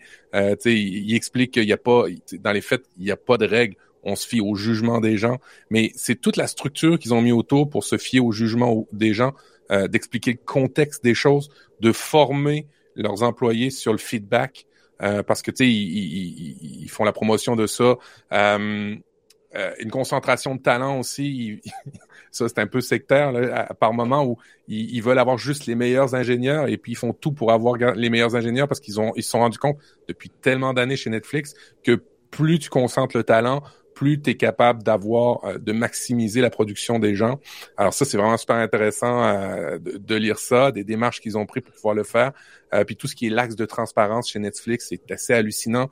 Où tu Reed, le, patron, qui, mm-hmm. qui donne carrément de l'information euh, au, niveau au niveau euh, financier de la compagnie à ses employés, alors que ça pourrait être des délits d'initiés si les gens euh, commençaient à, envoyer l'information. Et pourtant, c'est comme jamais arrivé ces éléments-là. Il a trouvé des moyens pour cultiver une culture de transparence dans l'entreprise, mettre des éléments en place euh, et puis, tous ces éléments-là ben, font que Netflix, c'est Netflix. Bon, maintenant, ils ont des petits problèmes, ils ont des soucis, mais pendant plusieurs années, plus de dix ans, ça a été une compagnie qui, mm-hmm. qui, qui, qui, montait, puis c'était vraiment incroyable. Euh, fait que tu as, des règles chez Netflix, là, euh, comme le salaire, le salaire des employés. Lui, son, son, là-bas chez Netflix, c'est on paye le plus haut du marché, plus 10% Pourquoi? Parce que euh, dans le fond, quand tu sais qu'un employé, quand tu sais que tes employés savent de facto que la culture d'entreprise, c'est que tu es le mieux payé, ils n'auront pas tendance à aller chercher ailleurs. Puis s'ils cherchent ailleurs, la culture d'entreprise dit c'est correct, tu as le droit d'aller chercher ailleurs, mais viens nous donner le salaire qu'ils te donnent ailleurs, puis nous, on va te donner exactement la même affaire, même plus. Et puis ils investissent euh, ils investissent pas autant dans la recherche d'employés que dans la recherche de salaire des collaborateurs pour pouvoir payer toujours adéquatement ses employés chez Netflix. tu vois, c'est, tous des trucs qui sont qui sont dans le livre, qui sont vraiment juste assez incroyables pour lesquels tu fais ouais mais ça peut pas marcher. Eh ben oui, ça, peut pas marcher, ça marche. Et, ça marche. Et, c'est juste incroyable. Tu vois, des, à un moment donné dans le livre, il, explique que dans une conférence, le grand patron dit quelque chose, et puis ils ont une culture de dire ce que vous pensez, mais ils expliquent, ils apprennent aux employés à dire comment vous pensez les choses, de le dire de manière transparente, puis de le dire pour que ce soit un bénéfice aux employés. Alors c'est vraiment cool euh, ce, ce livre-là. Si vous voulez plus de détails, on en parle dans Relife, mais je vous le conseille si vous êtes un, un manager qui cherche des méthodes, des trucs, ben, il y a des affaires qui sont pas forcément applicables dans des vrais contextes parce que ben on se retrouve tout le temps avec un, un Michel qui est pas compétent puis on doit le garder, on se retrouve toujours avec. T'aimes pas trop le mot Michel, hein T'as un beau-frère ou un voisin que t'aimes pas trop qui s'appelle Michel? Absolument pas. Le pauvre que je veux Michel, il, il, en reçoit là. Je veux, je veux que le titre ce soit le pauvre Michel. ah, fait, ce, qui, fait que je vous, je vous recommande chaudement si, si, vous êtes, si vous êtes manager ou si vous êtes dans des équipes et que vous voulez comprendre certains concepts, il y a plein de choses qui sont qui sont euh, qui sont intéressantes comme supprimer les approbations pour les dépenses dans les entreprises. Ils se sont rendus compte que ça coûtait trop cher juste mettre le, le, le, le, processus en place pour faire des approbations dans l'entreprise, ça coûtait plus cher que d'approuver des dépenses. Euh, un exemple, euh, à un moment donné, Netflix sort la version 4K. Ils arrivent pour montrer ça à des investisseurs. Ils n'ont pas de télé 4K pour le montrer. Alors l'employé va au Best Buy à côté, il ramène une télé 4K, il ramène la facture, et puis c'est comme ça que ça marche chez Netflix. Si tu en as besoin, si c'est dans le contexte, si c'est justifiable, vas-y, il n'y a pas de problème. Tu, vois, c'est toutes des affaires où tu fais comme Waouh, c'est incroyable, c'est pas ça qui arriverait dans mon entreprise. Mm-hmm. Mm-hmm. J'ai juste une question. Tu vois, c'est toujours intéressant, je trouve, ces bouquins et ces trucs de, de, management et machin. Est-ce que, est-ce que c'est pas juste, bah, ok, Netflix, tu vois, c'est une société qui a été très su successful pendant quelques années. Le, tu vois, c'est, ils avaient beaucoup de croissance et où finalement, bah, quand tu es dans une période de forte croissance, c'est aussi différent. Et est-ce que toutes ces méthodes et tout, bah, ça marche pas juste parce que, ben, c'était Netflix, c'était à ce moment-là, dans ce machin-là, ils ont réussi à avoir une culture qui leur a permis de croître, mais, ben voilà, dans dix ans, ce sera juste une boîte de télé comme les autres, finalement, Netflix, probablement, tu vois, c'est ce qui est en train de se passer. Et finalement, bah, cette culture, tu auras un peu quelques éléments qui resteront, sera un peu des, mais ce sera juste une entreprise comme les autres, tu vois. Est-ce que le, tous ces trucs-là, c'est généralisable, tu penses? Absolument pas. C'est un contexte. Netflix, c'est pas un hôpital. Netflix, c'est pas euh, un gouvernement. Euh, Netflix fait pas des opérations à cœur ouvert. Euh, Netflix fait pas des bâtiments, euh, des, construit pas des maisons euh, dans lesquelles il y a des règlements, des standards de l'architecture, des choses comme ça qui sont complexes, pour lesquels tu as, tout un framework qui entoure ça. Alors, c'est vraiment en perspective que c'est une compagnie de la tech qui fait du divertissement. Il faut mettre ça dans, dans cette perspective-là vraiment pour apprécier le livre et pas dire hmm. ok ouais ouais ben demain euh, demain euh, à l'école où je travaille je vais appliquer toutes ces règles là non ça marchera pas. C'est sûr ça fonctionnera pas. Puis en plus de ça on apprend dans le livre que ça se fait pas en deux mois. Ça se fait des trucs c'est sur cinq dix ans ouais, de ouais c'est ça c'est complètement culturel. Hmm. alors c'est c'est ça aussi pour puis la gestion de changement aussi. Comment tes collaborateurs parce qu'à un moment donné ils disent on, on valide plus les vacances des gens. Vous en prenez autant que vous voulez Ah ouais, mais il y en a qui, qui, exemple, dans le département de la comptabilité, ils partaient au moment où il fallait faire les rapports financiers annuels de la, de la compagnie. Alors, il dit, ça ça a pas marché. On mettait, on, on, retirait des règles, mais on comprenait pourquoi qu'on les avait mis auparavant. Alors, il fallait remettre un contexte par rapport à ce retrait de, de règles-là. Mais encore une fois, c'est Netflix, c'est dans la Silicon Valley, c'est un contexte particulier. Il y a des trucs vraiment cool à apprendre, comme donner du feedback. Il y a des façons de le faire. Il y a des, ici on l'apprend. Euh, donner du contexte important aux gens, ils veulent le savoir. Donner des secrets à tes collaborateurs dans des entreprises, ça les implique encore plus par rapport à l'entreprise. Et puis être transparent sur les problèmes de l'entreprise. Eux autres, Netflix, ils disaient, hein, si ce département-là, on, savait qu'il fallait le fermer, on leur disait d'avance. Ben, peut-être dans six mois, on pourra plus le garder. Et pourtant, c'est des trucs que tu ferais pas, qu'on t'apprend pas dans des, dans, dans, des cours de manager, de manager pour dire, non, non, faut pas créer la zidanie, pas démarrer des feux, des incendies dans une entreprise où il y en a pas. Mais Netflix, il y a des trucs là-dedans qui sont euh, qui sont intéressants, puis il y a des trucs qui sont peut-être exploitables. Mais mm. juste pour tu sais, on aime tous Netflix un petit peu, on a tous eu un compte Netflix. Alors juste pour avoir l'histoire, c'est vraiment, vraiment cool. J'aime bien, hmm. j'aime bien. Et moi, là, je l'ai, je l'ai mis dans mes wishlist d'Audible. Je pense qu'un truc que je trouve bien, c'est qu'il y a toujours une raison pourquoi une société elle a du succès euh, dans un moment T dans le temps. Hein. Euh, je veux dire, euh, Netflix va, vont pas disparaître. Maintenant, c'est comment ils vont se réinventer euh, qui va être aussi la, la, force. Mais il y a toujours une raison, une, une façon d'être. Ce, ce que j'ai bien aimé aussi dans les explications, c'est qu'il y a des contextes. C'est vrai que pas tout est explicable à tout. Euh, ben, on vit dans un monde, dans un modèle. Voilà, on fait du content, on fait des choses comme ça. Et euh, je pense qu'il faut aussi mettre le contexte. Mais ça fait penser out of the box. Et je trouve que penser out of the box c'est aussi bien parce qu'on reste dans nos carcans en pensant que ouais, il faut ça, il faut contrôler. Puis un manager ça contrôle. Et puis finalement, euh, voilà, des fois faire confiance c'est beaucoup mieux. Hmm. Ouais, il faut un peu d'extrême. Tu vois, tu, tu lis, tu vois l'extrême. Tu peux bouger un petit peu. Oui. Hmm. Très bien. Eh ben, maintenant, les, la quote euh, du jour, euh, bah voilà, elle vient de Victor Frankl. Alors comme d'hab, j'en choisis 25 et puis euh, et puis j'en choisis une à la fin. Et euh, mais j'aime bien prendre des, des petites quotes qui qui sortent des livres dont on a parlé. Et elle dit la chose suivante. Donc qui veut la traduire? Allez, Matt va la traduire. Ça te va, Baptiste? Bon, je vais essayer. moi, je, vais essayer. Je suis là et moi je distribue le travail. Tu vois, je, Donc c'est bon. Matt la traduire. Alors, elle dit la chose suivante. Donc, Victor Frankl, hein, celui qui a écrit le livre Man's Search for Meaning, il dit la chose suivante. When a person can't find a deep sense of meaning, they distract themselves with pleasure. Euh, c'est euh, quand une personne euh, ne peut pas se trouver un, un sens profond euh, à quelque chose, elle se distrait elle-même avec plaisir. Non, je, je suis embêté là sur la je dirais à travers euh, à travers euh, le plaisir de manière générale. Je dirais, elle se distrait à travers le plaisir. Voilà. Ouais. Ben, je sais pas si elle vous parle, mais en tout cas moi, elle me parle parce que je trouve que c'est, ben voilà, on parlait un peu de TikTok en plus du ce monde de plaisir. Et puis c'est vrai que quand on a un sens, quand on réfléchit à un peu un, un sens, ben voilà, on n'a pas besoin de tous ces plaisirs ou être constamment, ben voilà, soit s'acheter la nouvelle voiture, s'acheter le nouvel iPhone comme moi, s'acheter euh, être sur TikTok.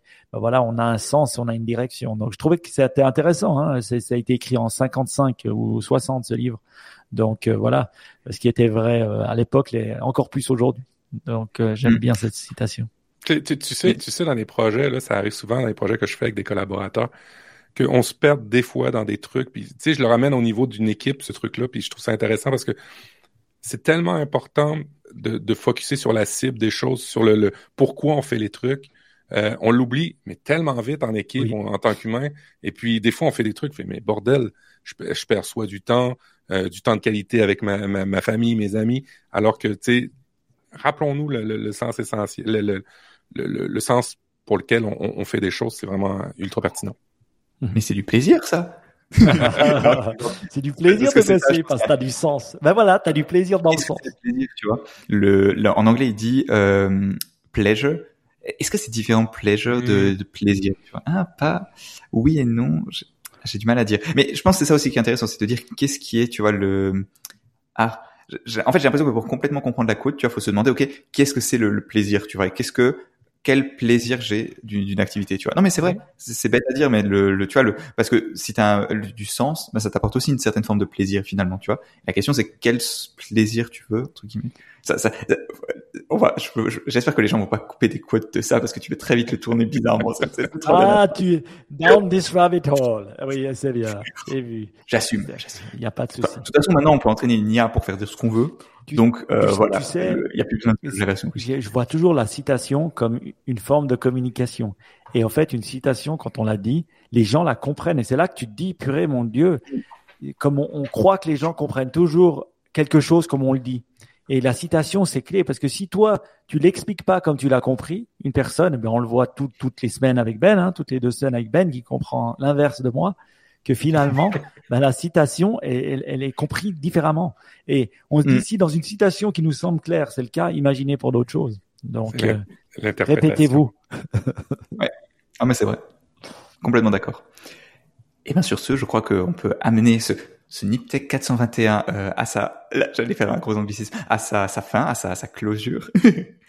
mais euh, mais c'était un grand plaisir de, de faire Niptech avec vous deux, avec notamment Matt, parce que bon voilà Mike, hein, toutes les deux semaines, c'est l'habitude, voilà rien de spécial. Mais Matt c'est exceptionnel, donc c'était très très bien avec toi. Euh, où est-ce que, alors on l'a déjà dit, mais où est-ce qu'on peut te retrouver sur internet? Ouais, ben si vous êtes intéressé au moment d'inspiration, qui qui en fait le, le, le père de Nip Life et de Relife, c'est Mike. Hein, vous l'avez à toutes les deux semaines. Nous, on n'a pas, on n'a pas cette rigueur-là dans, dans Relife. Alors, si vous aimez cette partie inspiration, on essaye d'imiter un peu euh, Mike. Hein. On a de la difficulté parfois, mais on essaye d'aller dans ces strates-là. Alors, si vous aimez ça, Relife Podcast, hein, vous faites une recherche dans toutes les bonnes, dans tous les bons catalogues de podcasts, vous allez nous trouver. Euh, si vous aimez l'écosystème Apple, hein, ben, je sais que peut-être c'est pas trop d'aficionados ici, mais si vous aimez l'écosystème Apple, alors vous allez dans votre catalogue de podcasts, puis c'est Apple différemment. Et si vous voulez avoir des applications, parce que moi j'ai gardé cette habitude-là de trouver des applications, mm-hmm. montrer des gadgets, des trucs comme ça. Euh, ben là vous allez sur YouTube et puis ben c'est des vidéos des fois un peu plus longues. Euh, vous allez sur Apple et compagnie et vous allez me trouver dans ces trois-là dans presque trois contextes différents. Et puis si vous voulez me voir dire des conneries, ben, c'est sur Twitter à prof du web. Ça, c'est vrai. Et je les suis, ces conneries. Parce qu'il arrive toujours, vu que j'interagis avec lui, bah, il arrive toujours en top de mon feed. Donc, euh, voilà. C'est parfait. Je dois dire, c'est cool. En tout cas, un grand merci, Matt. C'est un plaisir toujours que tu prennes le temps de venir nous voir. En tout cas, on est très, très heureux. On trouve que, ouais, ce que vous faites à Relive, c'est vraiment excellent. Donc, euh, le mot que je dis, euh, je le dis en allemand maintenant. Parce que j'adore ce mot. Ça dit weiter so. Continuez comme ça. Parfait. Euh, Niptech, ben nous c'est at side euh, sur Twitter, at Bekurdi pour Ben parce que bon, il, il, est il est toujours là. Tu vois son âme, elle est toujours ah son âme, son ah esprit est toujours avec nous. Moi c'est at Befright, euh, Niptech c'est at Niptech podcast. Et euh, et si vous voulez nous rejoindre, n'oubliez pas le groupe Signal. Donc vous vous allez sur le site web et puis vous voyez il y a des liens pour tout. Vous pouvez pas les louper. Euh, le site web ben, c'est niptech.com, facile, on peut pas se tromper. Et euh, et ben, sinon à dans deux semaines. Ciao ciao. Ciao. Ciao.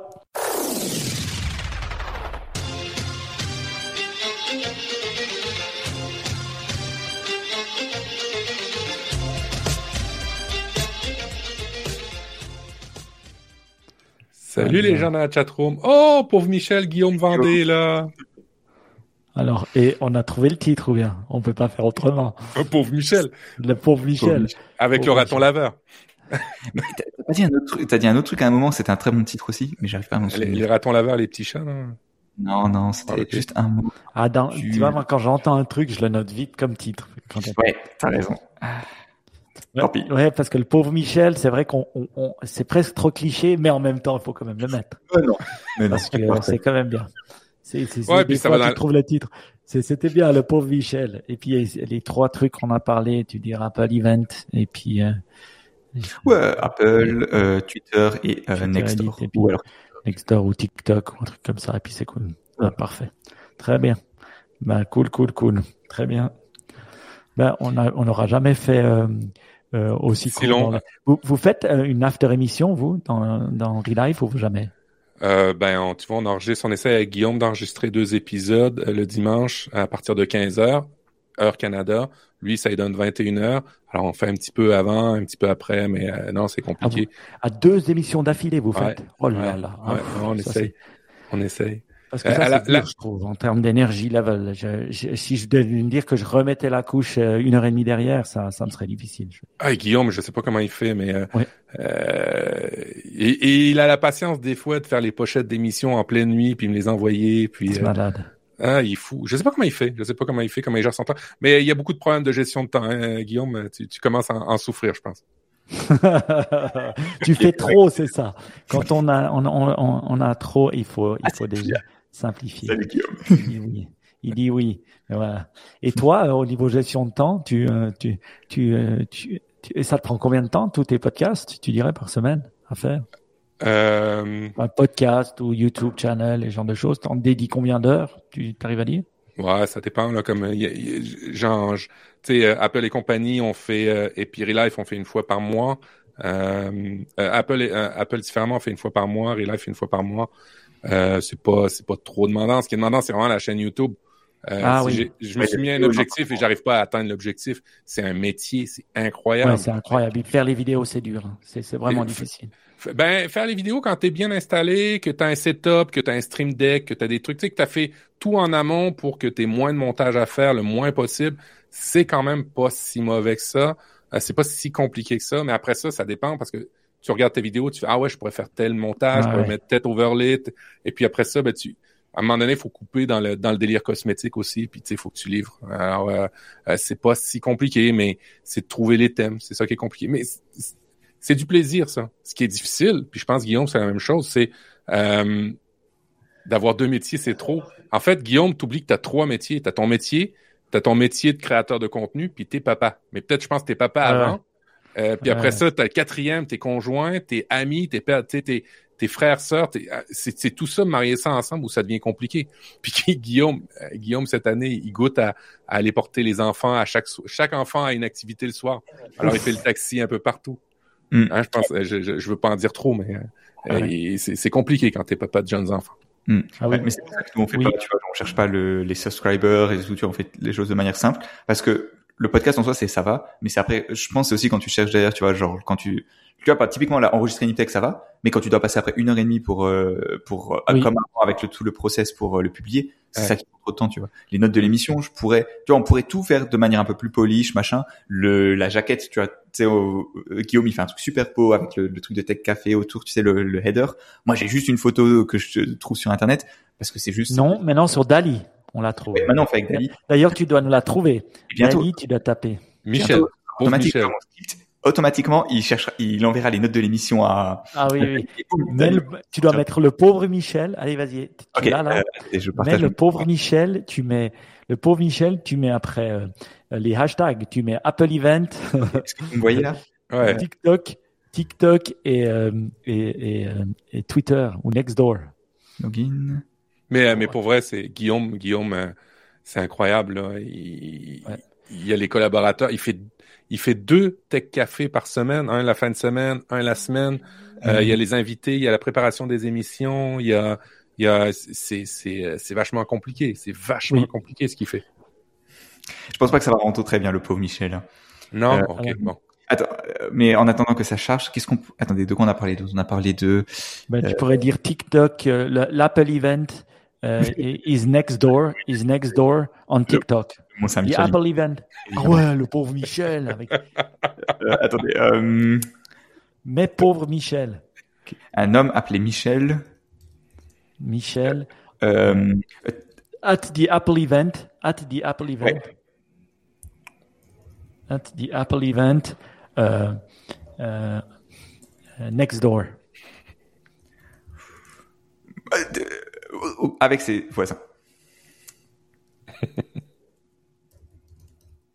Neighbors. J'espère qu'il aime. Je sais plus si c'est avec un. Enfin, c'est l'orthographe euh, américaine ou british. Mister Nobody, ouais, il a raison. Toi, t'as fait des petits tests sur Dali ou pas Euh, Pas trop, parce que j'en ai vu ouais. tellement au final que. Moi, moi, j'ai fait des, des tests sur Dali. J'ai- je, je suis sur Right Sonic puis Photosonic. Vous C'est voyez là. plateformes qui font, qui font. Oh, ouais, cool. Et vas-y, clique Voilà. sur les deux. Alors là, il y a un homme pas très humain euh, avec, Avec ouais, une pomme. avec une pomme, un ordinateur qui ressemble à un iMac sur le côté. Et ouais, ouais, il a du mal. hein. C'est là qu'on voit que c'est quand même pas parfait, euh, Dali. Mais, mais, mais rajoute un raton laveur, s'il te plaît. Euh, comment tu dirais à ton Raccoon. Raccoon. Alors là, ça, ça peut pas marcher. Il, Peut-être le il avait du mal ouais. avec la pomme. Bah ouais, forcément. Ah oui. Oh. Oh, Vas-y, le premier, vas-y, regarde. Oh, le Oh mon dieu, ça, ça, c'est pas mal, je trouve. Ah, le premier était bien. En tout cas, je, euh, je pense que le raton laveur amène une autre dimension qui est intéressante. Ah ouais, là c'est. Oh là, c'est, c'est, c'est incroyable, ça. C'est le raccoon avec la, la bière. Et le deuxième? Et le deuxième. Oh mon Dieu. Il est sur un iMac. oh, C'est. Le pauvre Michel. Vous, vous Donc, allez tu voir peux, la. choisir, tu vous peux allez- choisir un des quatre. Moi, ça me va. Oh, mais, euh, Guillaume, il vote pour le deuxième. Ok. Moi, j'aimais bien le deuxième aussi, mais tout me va. Le pauvre Michel. Ah, ok. Bon, bah, c'est vrai. Non, mais c'est clair que c'est, c'est tout. Et puis, c'est toujours, je trouve que dans la, la sélection, c'est toujours au moment où tu dis, ah, j'ai moins, et puis tout d'un coup, tu as beaucoup. Et puis après, tu as les enfants et tout ça, et puis il faut pas, et puis en plus, la famille, il faut pas, voilà. Donc, euh, c'est, c'est toujours euh, pas, jamais facile. Il y a, il y a. il y a Priscille, ouais, c'est ça. Il y a Priscille Livnick, euh, avec qui je, je parle souvent, qui a un podcast qui s'appelle Productive View. Elle dit une phrase super intéressante. Elle dit, on peut tout faire dans la vie, mais pas en même temps. Faut faire des choix. Ouais, Elle a raison, elle a Ouais. raison. C'est, c'est joliment dit. Et euh, je pense que voilà, puis il faut, faut des fois pas vouloir trop faire. Mais Non. c'est pour ça que moi, j'ai jamais voulu faire du podcasting euh, euh, avec en faisant de l'argent. À chaque fois qu'on a essayé, c'était le bordel. Chaque fois qu'on a mis, je me souviens sur Music de la pub, c'était le bordel. À chaque Vous fois êtes sur Acast? Vous êtes sur Acast? Tout est là? Tout est là? Mais ouais, mais après, tu vois, genre, en gros, on, on allume la pub, tu vois, on va gagner genre, allez, 50. euh, réalistiquement, je pense. Quelle horreur. Si tu le fais correctement, tu gagnes peut-être 50 euros par épisode. Pour faire chier tous les auditeurs, ah, moi je trouve ça vaut pas le coup. Moi, je vois. crois beaucoup plus au modèle de Samaris avec des gens qui te payent plutôt que de mettre de la pub Ouais. sur ton truc. Parce que moi, je n'ai, pourtant, j'aime bien Tim Ferriss, hein, je l'adore. Je trouve que je le respecte, mais je ne n'écoute pas ses pubs. ouais, Jamais. Je les, je les passe, ça me saoule, j'ai pas envie. Je préférerais lui donner du pognon, euh, ou à, à- je- et puis, ou qui me limite dans, dans ce que je peux écouter, et puis que je sois obligé de lui donner du pognon. Après, après, rien n'exclut. Puis je dis pas que c'est ça que je vous recommande, mais après, moi, je préfère payer une plateforme pour pas avoir de la pub. Et puis, exemple, YouTube, je, je paye pour pas avoir de pub, mais il y a des placements produits. Alors, tu sais, euh, c'est- ça, ça devient, ça devient compliqué. C'est vrai que le modèle, les gens, ils font, ils, tu sais, ils te payent un café ou un truc comme ça quand ils font plaisir. Ça, c'est, c'est, c'est beaucoup plus agréable pour, pour tout le monde, dans le fond. Non, Mhm. c'est clair. C'est clair. Le- la dernière chose, vous disiez, il n'y a pas assez de temps pour tout faire. Le, et je pense que c'est important aussi de pas se mettre la pression, tu sais, genre, bah là, typiquement, je suis genre, je suis ici, tu vois, pour quelques mois. Genre, c'est dur de pas, de pas tomber dans le, de faire un truc tous les week-ends et c'est Ah sur- oui, oui. oui, Ah, genre, ouais. le, le, toute façon, Enjoy 20 Boston aussi. Enjoy. Et genre juste, euh, tu vois, c'est dur, en fait, de dire, on est au 21e siècle. De toute façon, il y a trop de choses à faire, tu vois, genre, le, tu peux pas tout faire. Et, euh, et si tu fais tout, bah, en fait, t'en profites même pas. Donc, c'est, c'est aussi dur, je trouve, de, tu vas trouver le juste milieu et de te dire, OK, quel est le, qu'est-ce que j'apprécie faire, tu vois. En tout cas, bravo de faire partie de Effective Altruism. Je pense que là, tu vas rencontrer aussi des gens différents Ouais. et euh, qui, qui, qui pensent différemment de toi, qui sont pas forcément des devs et tout ça. Et Je Mm. pense que ça, c'est super. Et puis, tu vas vivre des trucs, si tu vas à Washington DC avec eux, que tu n'aurais pas vécu autrement. Donc, je pense que faire partie du groupe comme ça, surtout aux États-Unis, ça Mm. peut être, euh, ça peut être cool. C'est Effective Altruism, c'est ça? OK, puis c'est le groupe, ça sert à quoi en gros? euh, en, gros, en c'est- 140 caractères parce que j'ai pas beaucoup d'attention. C'est marrant parce que le- je, je suis allé à la, ils avaient un, tu sais, un stand et du coup, bah, j'étais au stand et je- j'expliquais aux gens ce que c'était. Et c'est vachement dur hein, de d'être concis. Oui.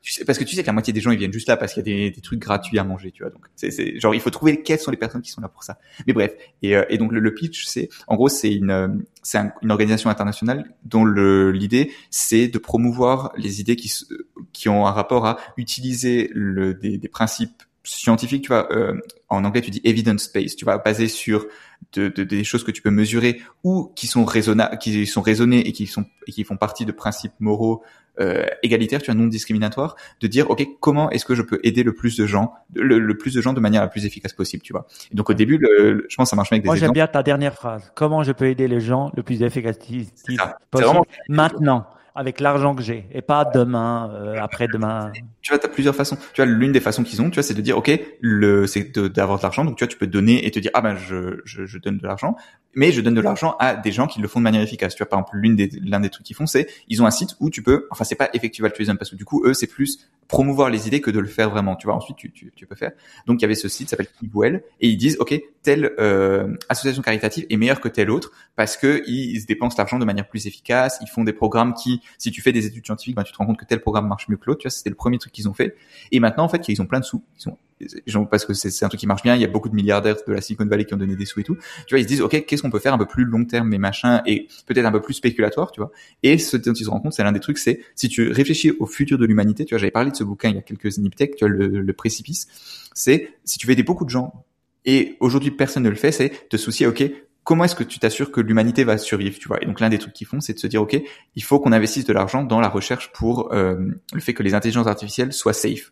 Parce que ben, demain, si tu as une intelligence artificielle, le, la probabilité, c'est que s'il y en a une qui est possible, on va la trouver, tu vois? Et probablement plus tôt que tard. Et le souci, c'est que tu vas avoir les technologies pour l'encadrer en même temps que tu as l'intelligence artificielle, tu vois. Du coup, il faut le faire maintenant déjà. Ah, elle, va, elle va se venger hein, de t'avoir fait dessiner Michel avec un raton lava, tu vas voir. euh, et puis, et moi, je suis, je suis assez content parce que je me dis, au moins, il y a Baptiste qui code les AI.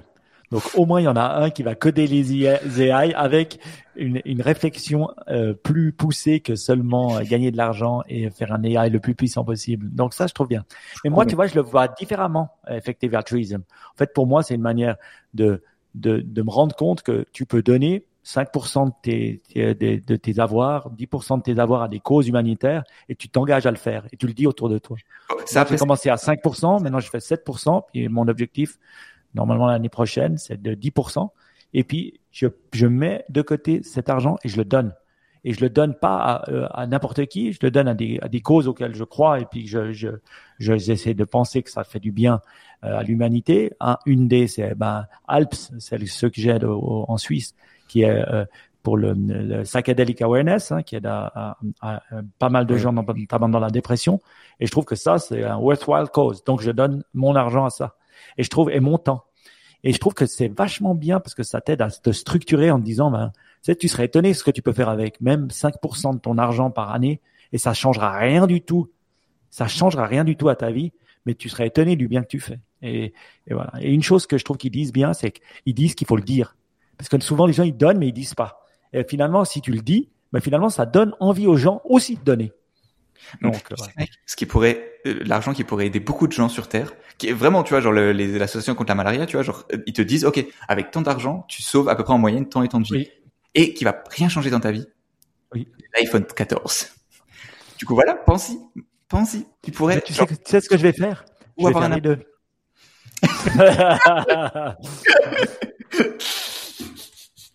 bon alors messieurs. Je, déjà. Bon. je crois que c'est l'heure de raccrocher. Messieurs, c'est pour moi ça va être l'heure de raccrocher. Oui, oui, oui. je dois retourner au bureau et puis euh, Merci, accessoirement Matt. je dois vous préparer le souper pour la famille. Très bien. Mmh, je sais pas. Mais euh, grand plaisir en tout cas à tous. Euh, on est encore en live donc euh, à ceux qui sont encore là, merci d'être encore là et puis euh, à bientôt. Sur un ciao, ciao. ciao, ciao. Ciao, tout le monde. On a mis le truc. Bye. Bisous, Arles.